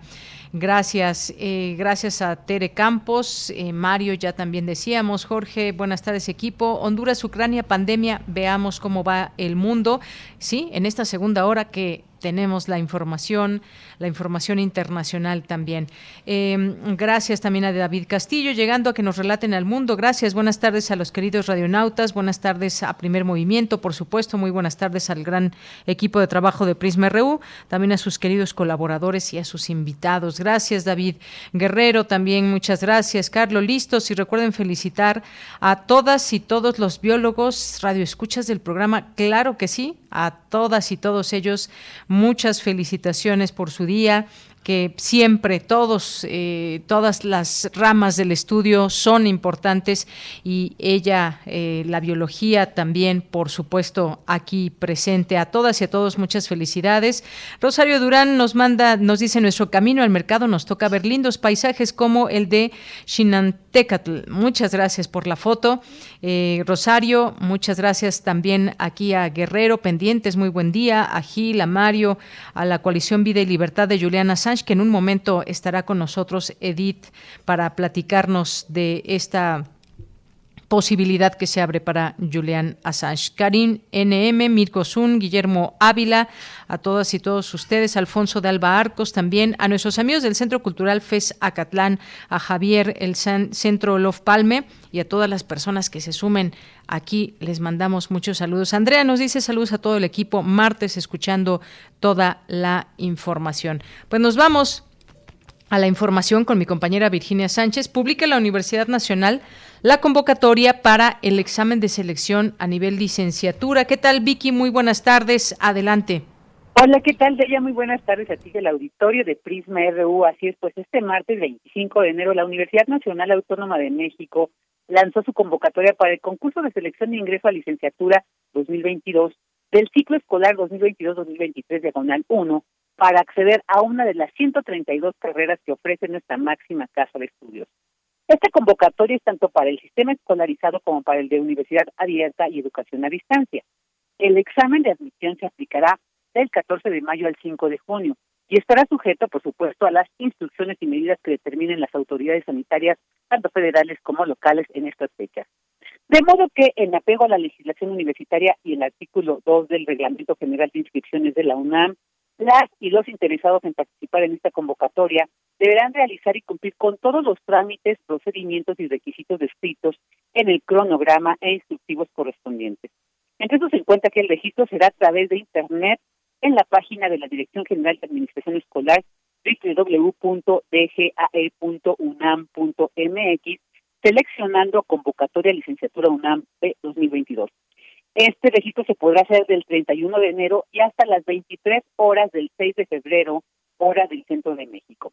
Mientras que el pago del derecho a examen de selección se podrá realizar del 31 de enero hasta las 15.59 horas del 8 de febrero, igual hora del centro de México. En los casos necesarios se deberá acudir a la toma de fotografía, firma digitalizada y huella digital de acuerdo con la cita emitida por el sistema de registro y con los documentos indicados. El examen de admisión deberá presentarse en el lugar, día y hora señalado en la boleta credencial.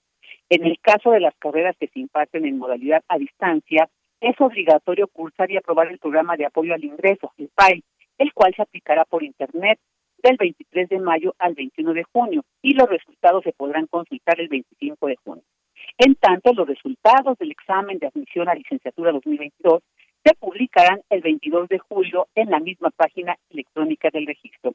Y en caso de ser seleccionada o seleccionado, del 1 al 5 de agosto se deberá presentar el certificado de estudio de bachillerato concluido con un promedio mínimo de 7.0 o su equivalente y demás documentación solicitada en el día y lugar establecido.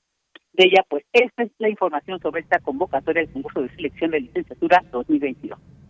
Vicky, muchísimas gracias, gracias por esta información y muy buenas tardes. Buenas tardes. Gracias. Y nos vamos ahora con mi compañera Cristina Godínez. En tu tienda UNAM será el Reciclatrón 2022, el 27 y 28 de enero. Adelante, Cristina. Buenas tardes, Deyanira. Un saludo para ti y para el auditorio de Prisma RU. La UNAM y la Secretaría del Medio Ambiente de la Ciudad de México organizan esta actividad cuya finalidad es acopiar aparatos eléctricos y electrodomésticos que ya no sirvan, tales como teléfonos fijos e inalámbricos, teclados, impresoras, faxes, videocaseteras, radios, radiograbadoras, laptops, microondas, pilas, baterías o aspiradoras.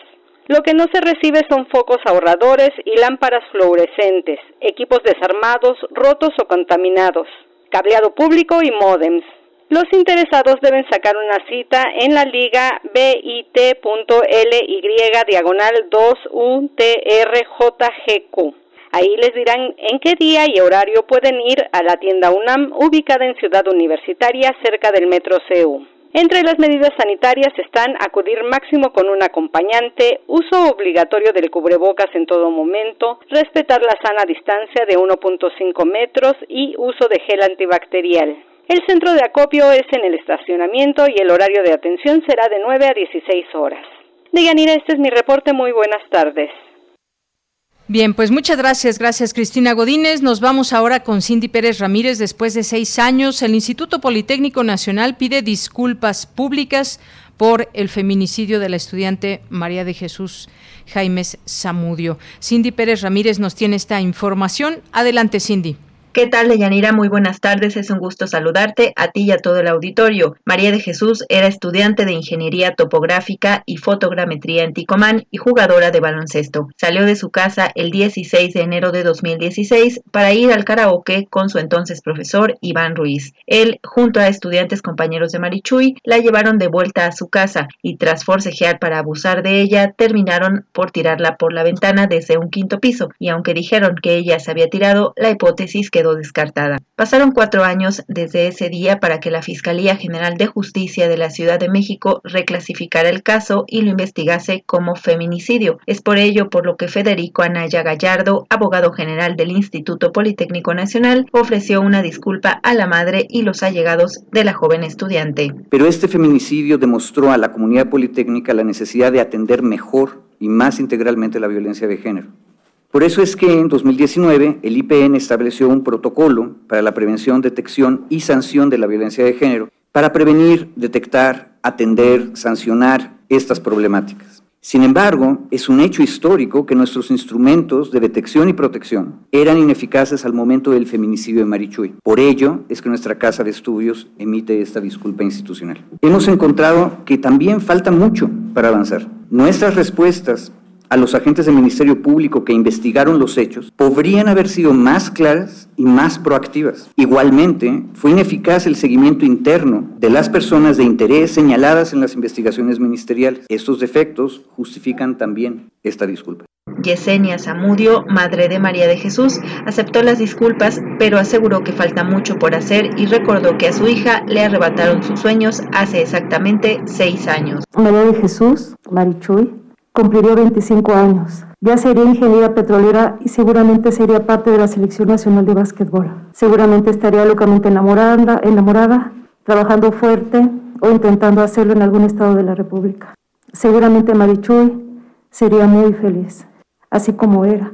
Pero Marichuy no es ingeniera, ni seguirá jugando, ni será madre, ni será una mexicana exitosa. Como la mayoría de las instituciones y universidades en el país, no son ni han logrado ser espacios seguros, venidos de igualdad.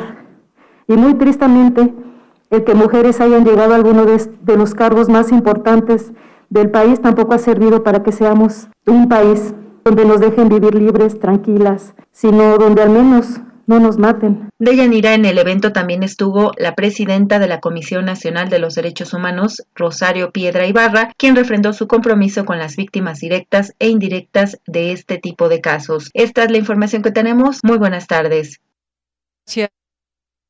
Gracias, Cindy, por esta información. Bueno, pues una historia muy, muy triste esta de María de Jesús Jaimes Zamudio. Nos vamos ahora a la información internacional a través de Radio Francia.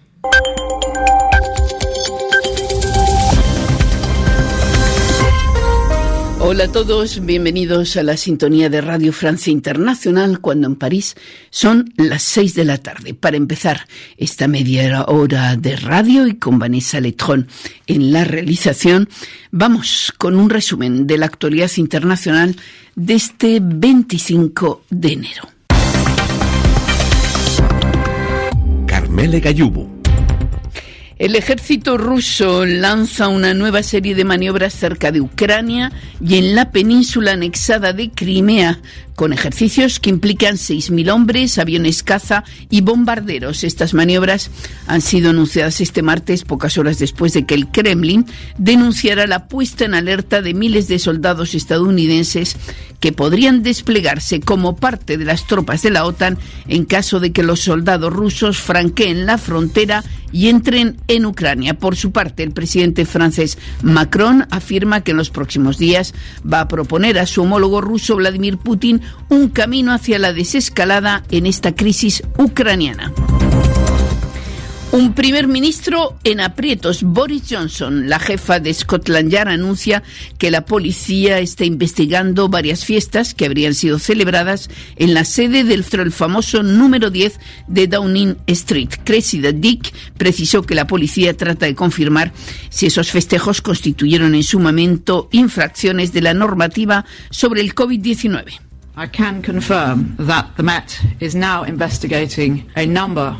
Puedo confirmar que la policía de Londres investiga ahora mismo una cantidad de eventos que fueron organizados en Downing Street y Whitehall durante los últimos dos años. El hecho que estemos realizando estas investigaciones no significa que se tomarán necesariamente medidas en contra de cada persona involucrada y en cada caso diferente.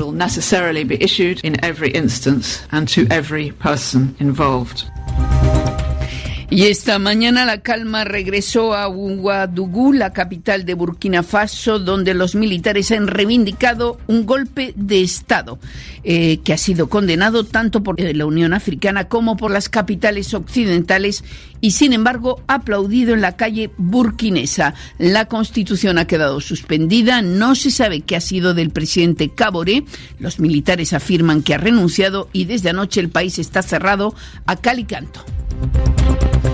Una tormenta de nieve afecta al este del Mediterráneo. La nevada llevó a cerrar el aeropuerto de Estambul, uno de los principales terminales de Europa. En Grecia el termómetro bajó hasta 14 grados bajo cero y miles de conductores quedaron atrapados en Atenas.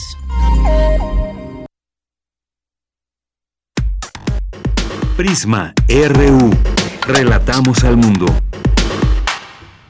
Bien, continuamos, continuamos aquí en Prisma RU. Hay un tema que también, como advertimos al inicio del informativo, platicaríamos sobre ello.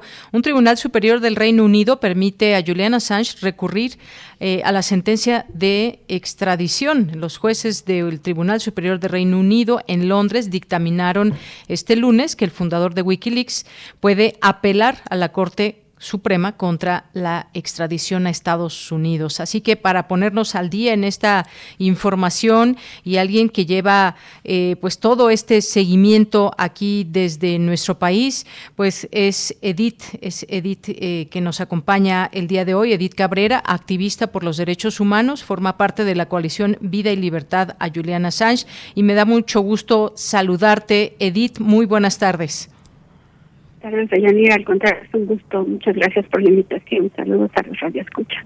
Gracias, Edith. Pues cuéntanos qué significado tiene esto en materia de justicia para Juliana Assange. Pues el, el resultado que dio el Tribunal Superior, que fue que otorgó una certificación sobre un punto de derecho, así lo llaman ellos como asunto de interés público, esto significaría que, que sí es digno que, que de la atención del Tribunal Supremo de Justicia de la Corte. Esto es un esto es un uh, procedimiento muy estándar y ahora lo que acontece es que el equipo legal de Julián tiene que pedir al tribunal directamente al Tribunal Supremo el derecho de apelación y será el mismo tribunal el que decida por sí mismo si permite esta apelación y o si no la permite. El equipo legal tiene 14 días para solicitar este permiso de apelación y la respuesta podría tomar meses en, escuchar. Bien, esto sin duda es importante ya que a lo largo de todos estos años pues se ha impugnado de su parte el que pueda tener ciertas eh, situaciones pero por la otra pues está esta parte de la justicia de Estados Unidos que lo quiere ahí. Y en todo esto, en todo este, digamos, en esta, eh, eh, en este diagnóstico y además en todo este proceso que ha sido muy largo, muy pesado, pues ha peligrado la vida del propio Julian Assange, incluso se habrá hablado de, de su salud, pero pues esto quizás viene bien para esta, digamos, por pronto oportunidad de que no sea extraditado a Estados Unidos, este australiano ya de 50 años que pues ha sido acusado en Estados Unidos y en esta virtud de la ley de espionaje por su papel en la publicación de cables militares y diplomáticos clasificados. Hay que recordar siempre ese que eso que fue un escándalo, pero que nos permitió también a los ciudadanos saber cómo se manejaba en ese sentido Estados Unidos Unidos. Eso es, digamos, la parte de contexto que nunca hay que olvidar. ¿Qué sigue? Pues estaremos viendo ahí con su defensa también qué vendrá para Juliana Assange, Edith. Sí, hasta la defensa se ha mantenido bastante hermética. Eh, la preocupación, obviamente, número uno es su salud, como bien lo mencionaste, eh, porque además Estados Unidos no garantiza sus derechos de integridad ni física ni psicológica de Julián eh, que ya están bastante dañados. Y hay una contradicción muy grande, puesto que si la decisión que se tomó en enero del año pasado, no del año antepasado, pero para, para eh, no dar a cabo esta extradición, eh, pues es la contradicción, repito, porque fue hecha por salud mental, debido a esa decisión fue hecha por salud mental. Entonces, debería de Julián tener la libertad inmediata para poder estar en un hospital teniendo el acceso a médicos, eh, mejores médicos, a mejor atención de la que tiene. Eso sería lo más idóneo y coherente. Sin embargo, desde que la jueza del primer del tribunal de primera instancia decidió que no era correcta la extradición, pero sí aceptó que quedara ah, nuevamente en una prisión de máxima seguridad con unas condiciones carcelarias pues muy paupérrimas que han debilitado terriblemente la salud de Julián y esa es la preocupación número uno de, de todos nosotros, ¿no? Y se ha visto que pues los tribunales del Reino Unido y estos dos estados poderosos como es el Reino Unido y, y Estados Unidos, eh, pues están en contra de una sola persona. Y eso es muy, muy grave y muy preocupante. Pues sí, por lo pronto se ganó eh, esta vez en la Corte, pero hay todo un proceso que puede ser muy, muy largo eh, y pues no hay que olvidar que por lo pronto pues estos casi tres años en la prisión de Belmarsh pues hay sufrimiento según se ha dado a conocer por parte también de, de, su prometida, pero pues ahí siguen en pie de lucha, habrá que decirlo, y un apoyo y una red también que ha logrado Julian Assange, una red de apoyo en muchas partes del mundo. Edith, esto también es importante de, de mencionar. Y claro, eh, bueno, la tortura, como bien dice, se ha intensificado en, la prisión, eh, ya que desde 2019 los expertos de la ONU diagnosticaron, le diagnosticaron un estrés postraumático y tortura psicológica como resultado de tantos años de encierro. Y sí, eh, afortunadamente el apoyo mundial está creciendo. hay bastantes organizaciones, 24 organizaciones internacionales de derechos humanos eh, defensoras de derechos humanos que están con Julián, que se oponen a este eh, arbitrario encarcelamiento, así como em, miembros del Parlamento británico, miembros del Parlamento australiano, aunque hay que decir que el gobierno australiano realmente, eh, como gobierno, pues no ha estado bastante coludido con la flagrante violación de derechos humanos al ciudadano australiano como lo es Julián. Pero sí, afortunadamente va creciendo. El, la difamación que se hizo con él a través del lawfare eh, desde el 2010 en el gobierno del, del entonces presidente Barack Obama, eh, pues poco a poco ha tomado mucho tiempo, pero poco a poco va disminuyendo y la gente se va dando cuenta de, la verdad, la verdad va saliendo a la luz y cada vez son más más personas en el mundo que, que se unen a esta causa, ¿no? Porque la causa de Assange pues es nuestra causa, porque no son nuestras libertades, es nuestra libertad de expresión, nuestra libertad de estar informados y se dan cuenta de lo importante que, es una prensa libre. Efectivamente, porque se ha abierto ese, ese debate de libertad de expresión o espionaje y por ahí nos podemos meter en un debate muy interesante.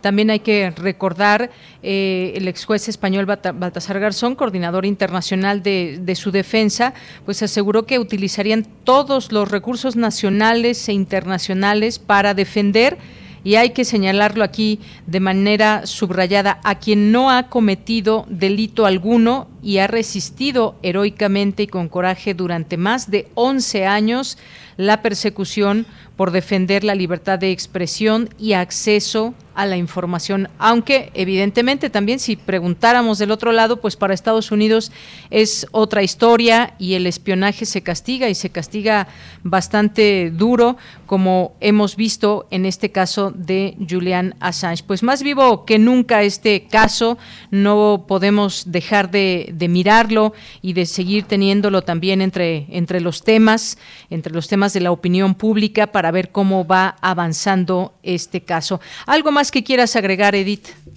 Pues sí, que es un caso bastante lleno de irregularidades, de violaciones al debido proceso, que las acusaciones que de las que hace objeto Estados Unidos no ha sido capaz de probarlas y pues eh, repito, Estados Unidos y el Reino Unido no necesitan llegar a una sentencia, no están en prisa de hacerlo, porque ya han logrado silenciarlo, ¿no? Desde el, desde el 11 de, de abril del 2019 han logrado silenciarlo, de hecho un año antes, cuando se encontraba todavía en la Embajada de Ecuador, que se le retiró toda la comunicación y se le, se le aisló, y pues este interminable imprisionamiento que ha, que ha sufrido Julián por nuestro derecho a estar informados, pues no debemos permitirlo, no debemos de permitir que esa tortura continúe y que es un periodista que no debe estar preso en una prisión de máxima seguridad, que no está cumpliendo ningún delito, como bien dijiste, es, es inocente, hasta ahorita no tiene ningún cargo y tampoco es justo que los responsables de la información que él compartió no sean enjuiciados hasta este momento. Muy bien, pues sí, ahí que quede clara esta, este punto de vista. El caso es que, pues como decía, se ha convertido en causa para los defensores de la libertad de expresión y para quienes Wikileaks tiene los mismos derechos que otros medios a publicar material secreto si es de interés público, como fueron todos estos cables. Sin embargo, pues el gobierno de Estados Unidos, que lo acusó de 18 cargos, que entre ellos está el de espionaje, pues afirma que Assange no es periodista sino un pirata informático, así lo ha despectivamente llamado, y la divulgación de documentos sin editar, pues puso en peligro la vida de sus informantes. Así que, pues ahí están las dos caras de la moneda, lo que dice Estados Unidos, los que dicen también, lo que dicen también sus simpatizantes en este sentido, en defensa de la libertad de expresión. Pues Edith, muchísimas gracias, como siempre, por estar con nosotros, de acudir a este llamado aquí en Prisma RU de Radio Muchísimas gracias a ustedes, repito, por, por es un honor estar en Radio UNAM, en tu programa Prisma de Yanira, y un saludo a todos los radio escucha. Gracias, Edith Cabrera. Un abrazo. Igualmente, gracias. Hasta luego. Pues fue Edith Cabrera, activista por los derechos humanos y forma parte de la coalición Vida y Libertad a Julian Assange. Continuamos. Porque tu opinión es importante, síguenos en nuestras redes sociales, en Facebook como Prisma RU y en Twitter como arroba PrismaRU. Bien, pues continuamos y ya estamos aquí con los poetas errantes. Hoy nos acompaña Leslie Estrada, a quien me da mucho gusto saludar. ¿Cómo estás, Leslie? Hola, muy bien. Nos da mucho gusto compartir otro martes con ustedes. Pues qué bueno, otro martes, como dices, espacio de los poetas errantes. Pues cuéntanos, cuéntanos hoy qué nos tienen preparado. Bien, pues ya han pasado casi dos años desde que comenzó la pandemia y ese tiempo nos ha dejado muy claro que nada es para siempre. Todo el tiempo nos movemos, todo el tiempo hay cambios, nada permanece estático. Em, en esta ocasión y para poder realizar esta cápsula, me acerqué a platicar con otros jóvenes que me abrieron su corazón y me compartieron su experiencia y su sentir a lo largo de este tiempo. A veces no somos conscientes de ello, podemos llegar a pensar que solo nos pasa a nosotros. Sin embargo, todo el mundo pasa por lo que nosotros pasamos. En este tiempo hemos tenido pérdidas y no solo de familia, sino también hemos perdido dinero, nuestros trabajos, nuestros hogares. También hemos perdido amigos, mascotas, cosas muy importantes en nuestra vida e incluso nuestra estabilidad mental hemos pasado por cosas muy fuertes y espero que disfruten esta cápsula que se titula Nada es para siempre.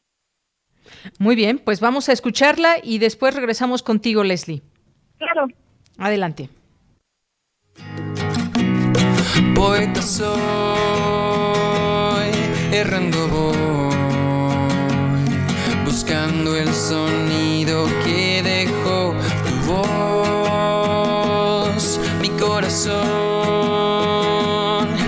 el tuyo es un destino decidido, escúchame.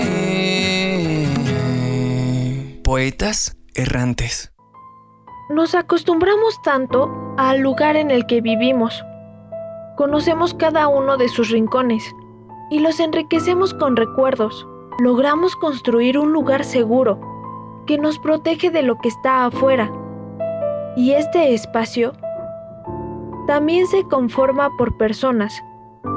Nos acostumbramos a la compañía, a las risas, al silencio. Sin embargo, la vida es un cambio constante. Un día estaba platicando con mis amigos y al siguiente la ciudad se declaró en cuarentena por la llegada del virus. En su mayoría todos perdimos la libertad o al menos gran parte de ella y en esta pérdida de libertad recordamos que la vida es un momento, ¿no? Y que lo que en realidad importa es lo que haces hoy porque no sabes si tú y las demás personas van a estar mañana.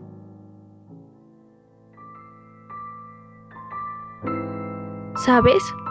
Me gustaría regresar el tiempo y disfrutar de lo más irrelevante, que incluso en ese momento pudo haber sido lo más relevante. Una nostalgia silenciosa y prolongada le oprimió el corazón. Sentía nostalgia de todas las oportunidades que había perdido, que había dejado pasar, que había evitado e incluso aquellas que nunca había tenido. Desafortunadamente, nada es para siempre. Perdí a uno de mis tíos. Creo que nunca había tenido a la muerte tan cerca. Esta pandemia me ha obligado a tomar conciencia de las mutilaciones sentimentales con las que me la pasaba viviendo. Los primeros meses de esta pandemia fueron una etapa de autodestrucción masiva. La comida no es la misma. Mis ingresos disminuyeron. Mis amigos están lejos de mí y perdí aquel apoyo familiar que siempre levantó mi hogar. La pandemia me ha arrebatado lo que más amaba.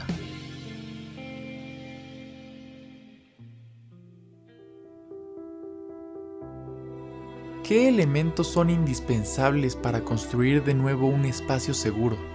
Me gustaría saber cómo le harán tantas personas para reconstruirse, para volver a sentirse en casa.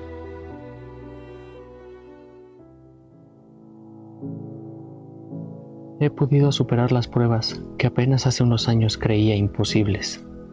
Maduré y comprendí muchas cosas que me han formado para ser una mejor persona.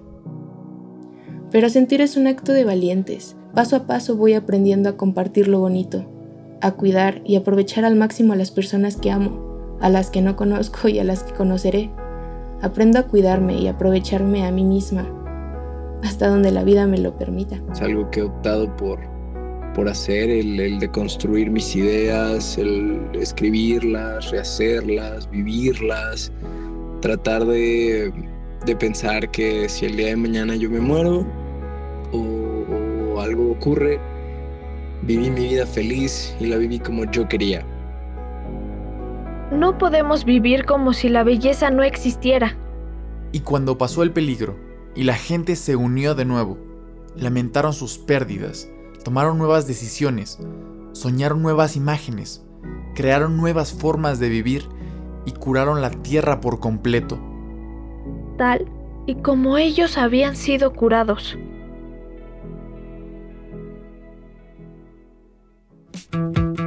Esta es una producción de Poetas Errantes, unidos con la poesía y el corazón. Algo en ti es muy familiar. Hay algo en este encuentro que no quiero olvidar. Poeta. Bien, Leslie, pues muchas gracias por presentarnos esta cápsula, estas voces de estos jóvenes, tanto de Naucalpan, de Iztacalco, sobre lo que piensan, sienten, han hecho eh, respecto y durante la pandemia. Sí, claro, ha sido un tiempo muy duro para todos, pero como una vez dijo Benito Taibo, no podemos vivir como si la belleza no existiera. Deseo que pronto todos puedan tener y sentir paz en su hogar y también en su corazón. Y agradezco a mis amigos Alfonso, Gabriela y Fernando por haberme compartido un pedacito de su vida. Y también gracias a los poetas errantes que siempre están al pendiente de cada paso que se da. Claro, los poetas errantes que se ha vuelto este grupo de acompañamiento entre ustedes, entre las y los jóvenes que forman parte de este grupo. Pues muchas gracias Leslie, gracias por la cápsula de hoy y a todas y todos quienes conforman a este grupo de poetas errantes. Muchas gracias y hasta la próxima. Muchas gracias, hasta luego. Hasta luego, Leslie Estrada. Te mandamos un abrazo y nos escuchamos próximamente. Continuamos. Colaboradores RU. Literatura.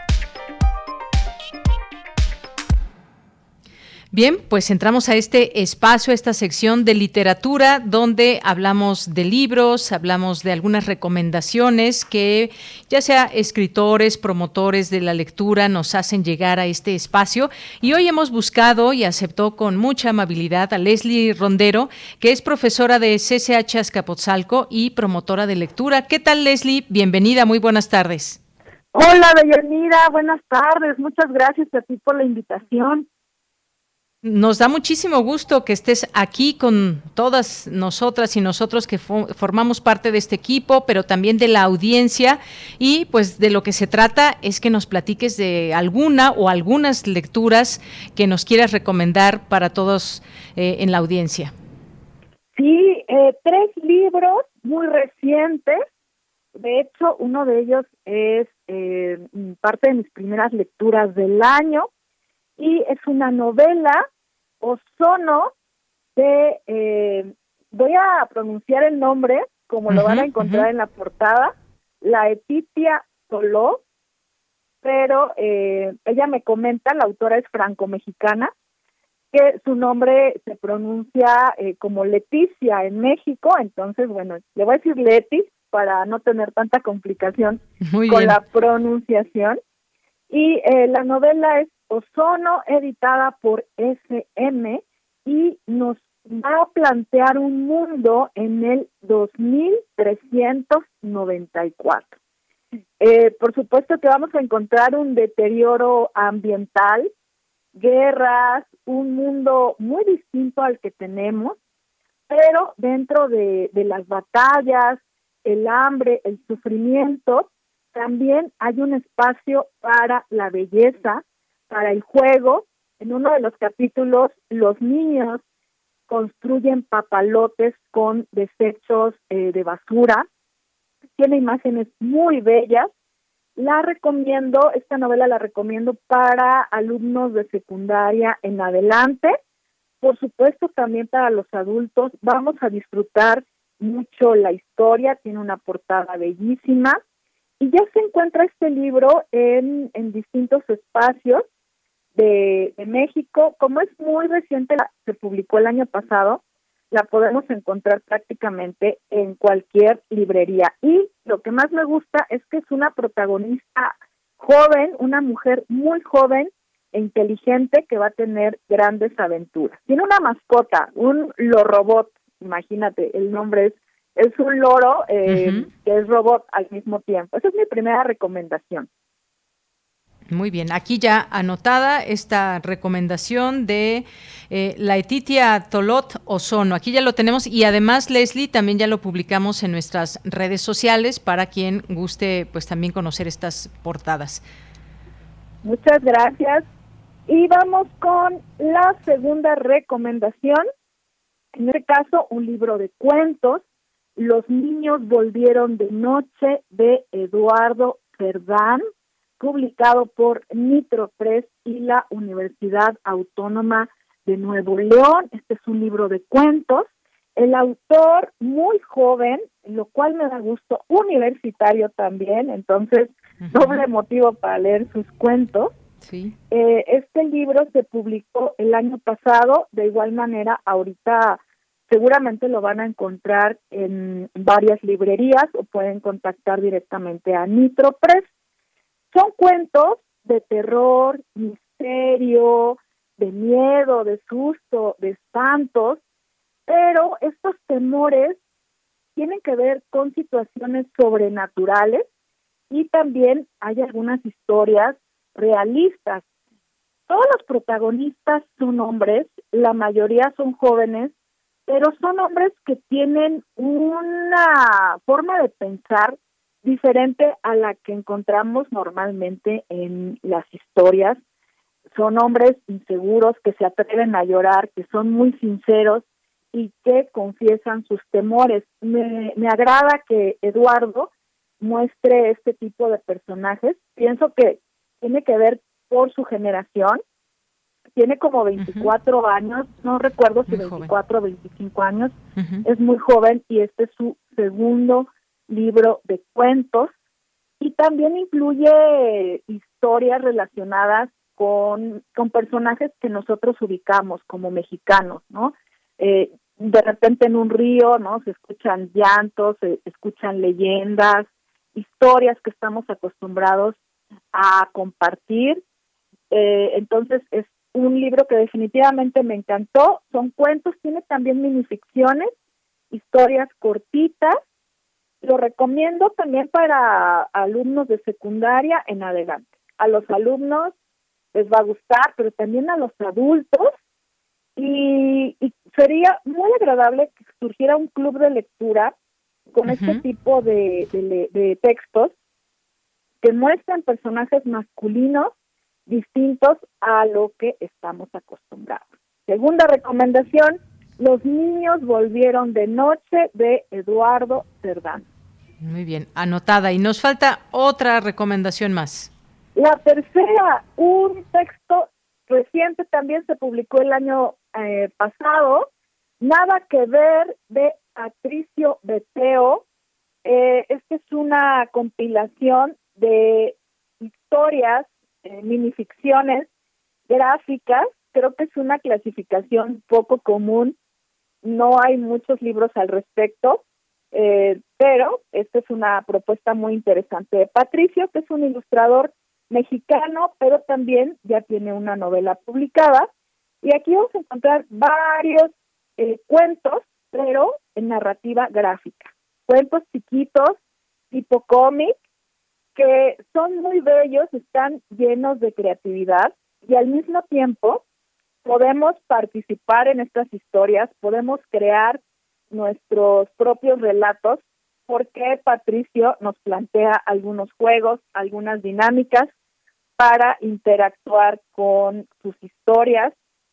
De igual manera es un libro reciente, entonces lo podemos encontrar en la mayoría de las librerías del país y algo interesante, pueden buscar a Patricio Beteo en sus redes sociales y hoy comparte el trabajo que realiza. Varias de las minificciones que están en el libro ya las ha publicado, entonces eh, si quieren tener una probadita del trabajo que van a encontrar, entren a las redes sociales, eh, sobre todo en Instagram y en Facebook, van a encontrar Patricio Beteo.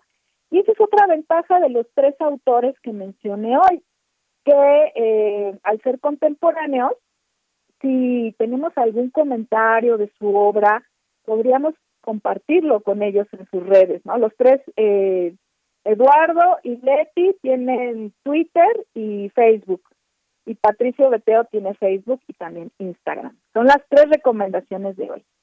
Muy bien, pues muchas gracias. Y fíjate esto que mencionas también de sus redes sociales. Eh, es importante quizás también para ellos recibir esa retroalimentación de, eh, sobre todo, pues estos libros más eh, para jóvenes que nos recomiendan, aunque dices también es para todas las edades, pero pues más dirigido hacia jóvenes que puedan intercambiar algunos comentarios. Me gustó el libro por tal o cual cosa. En fin, yo creo que esa posibilidad que nos dan las redes sociales es una gran ventaja, como a, ti, que también te podemos seguir a través de, tus redes sociales, hay también por ahí algunos videos a través de YouTube que, pues bueno, podemos conocer y acercarnos a las personas, ya sea que son escritoras, escritores o promotores de la lectura como tú. Y pues muchas gracias, ojalá que no sea la última vez, Leslie Rondero, que te tenemos por aquí en esta frecuencia de Prisma RU de Radio UNAM. Gracias a ti por la invitación y eh, ojalá que puedan conseguir estas lecturas. Un abrazo a todos. Un abrazo. Hasta luego. Hasta luego.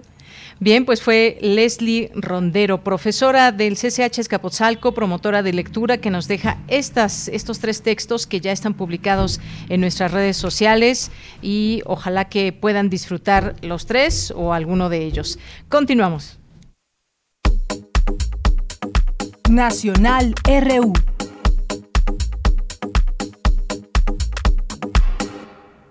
Bien, pues vamos a nuestras noticias nacionales para este día. Entre ellas, pues está esta, bueno, nacional por el impacto que tiene en México, aunque se desarrolla ya en Estados Unidos. Un tribunal de apelaciones de Estados Unidos confirma la condena del Chapo Guzmán. ¿Esto qué quiere decir? Que, pues, este martes la condena del narcotraficante mexicano Joaquín El Chapo Guzmán se da a conocer ahí en la Corte de Apelaciones del Segundo Circuito de Estados Unidos en Manhattan que rechazó varios argumentos que el acusado, el señalado, planteó para buscar una revocación, incluyendo la mala conducta del jurado y las condiciones que experimentó en la cárcel. Fue condenado en febrero de 2019 por traficar miles de millones de dólares de drogas en drogas y conspirar para asesinar a enemigos como líder del cártel mexicano de Sinaloa. Así que esta cadena perpetua más 30 años es la condena al Chapo Guzmán que se da a conocer el día de hoy. Y hay también otra noticia para compartir, esto de última hora, básicamente que hemos podido eh, conocer, esta eh, noticia que dice el exdirector de Pemex, Emilio Lozoya, ganó la apelación contra prisión preventiva por el caso Odebrecht.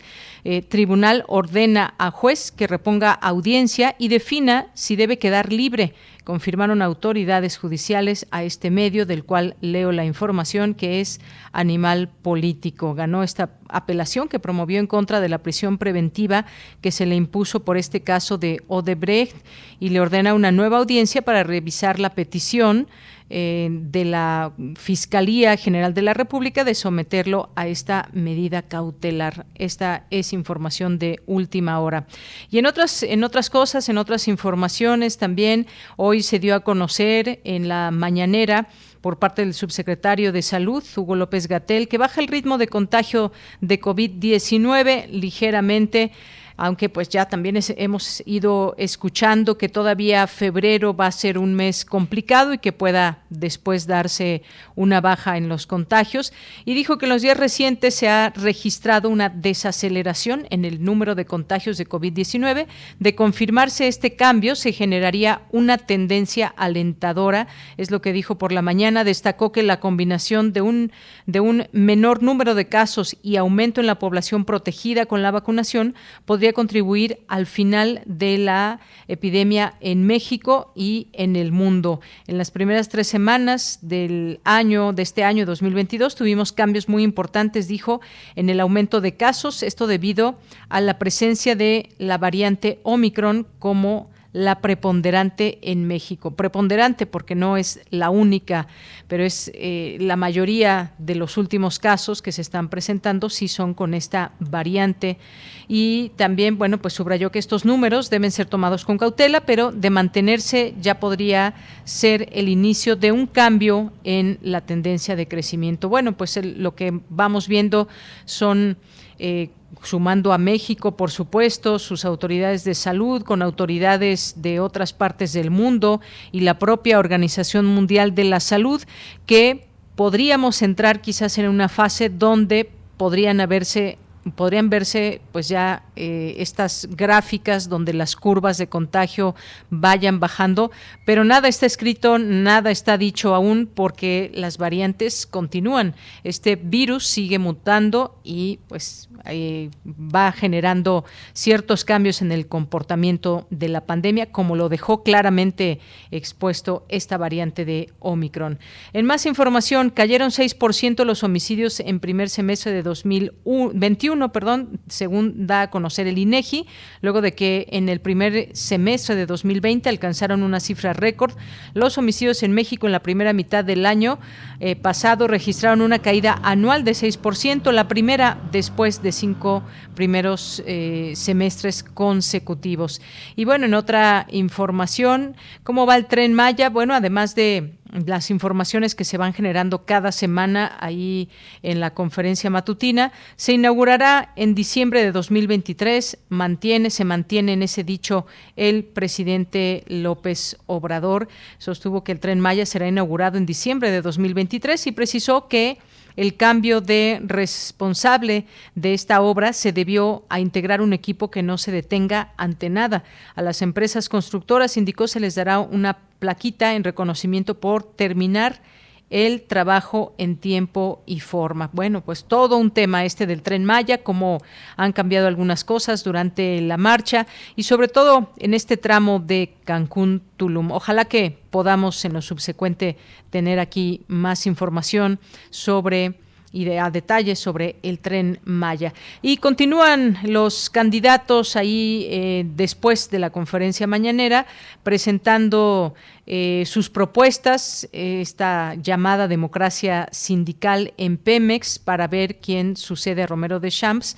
Y pues han habido algunas exposiciones, entre ellas hoy hubo otras cuatro exposiciones en este espacio que se abrió desde la Presidencia de la República en su conferencia de prensa por segundo día consecutivo a cinco candidatos a la Secretaría General del Sindicato Petrolero que se demandó el fin de la historia de componendas en esa organización gremial. Hoy estuvo presente quien llevó este evento, pues fue la secretaria del Trabajo, Luisa María Alcalde, y antes de retirarse, el presidente pidió a los trabajadores del sindicato no desestimar estas propuestas porque les interesa que exista democracia sindical. Bien, pues son algunos de los temas que podemos tocar el día de hoy en lo nacional. ¿Y qué les parece si nos despedimos con un poco de música? Eh, que, pues bueno, le mandamos muchos saludos a Paulina Gutiérrez, que nos propone esta canción para cerrar el programa. Eh, se llama Matajari el grupo del grupo Limperatrice. Así que con esto nos despedimos. Gracias Rodrigo, Denis Coco. Aquí en los micrófonos se despide de Yanira Morán. Muy buenas tardes, buen provecho y hasta mañana.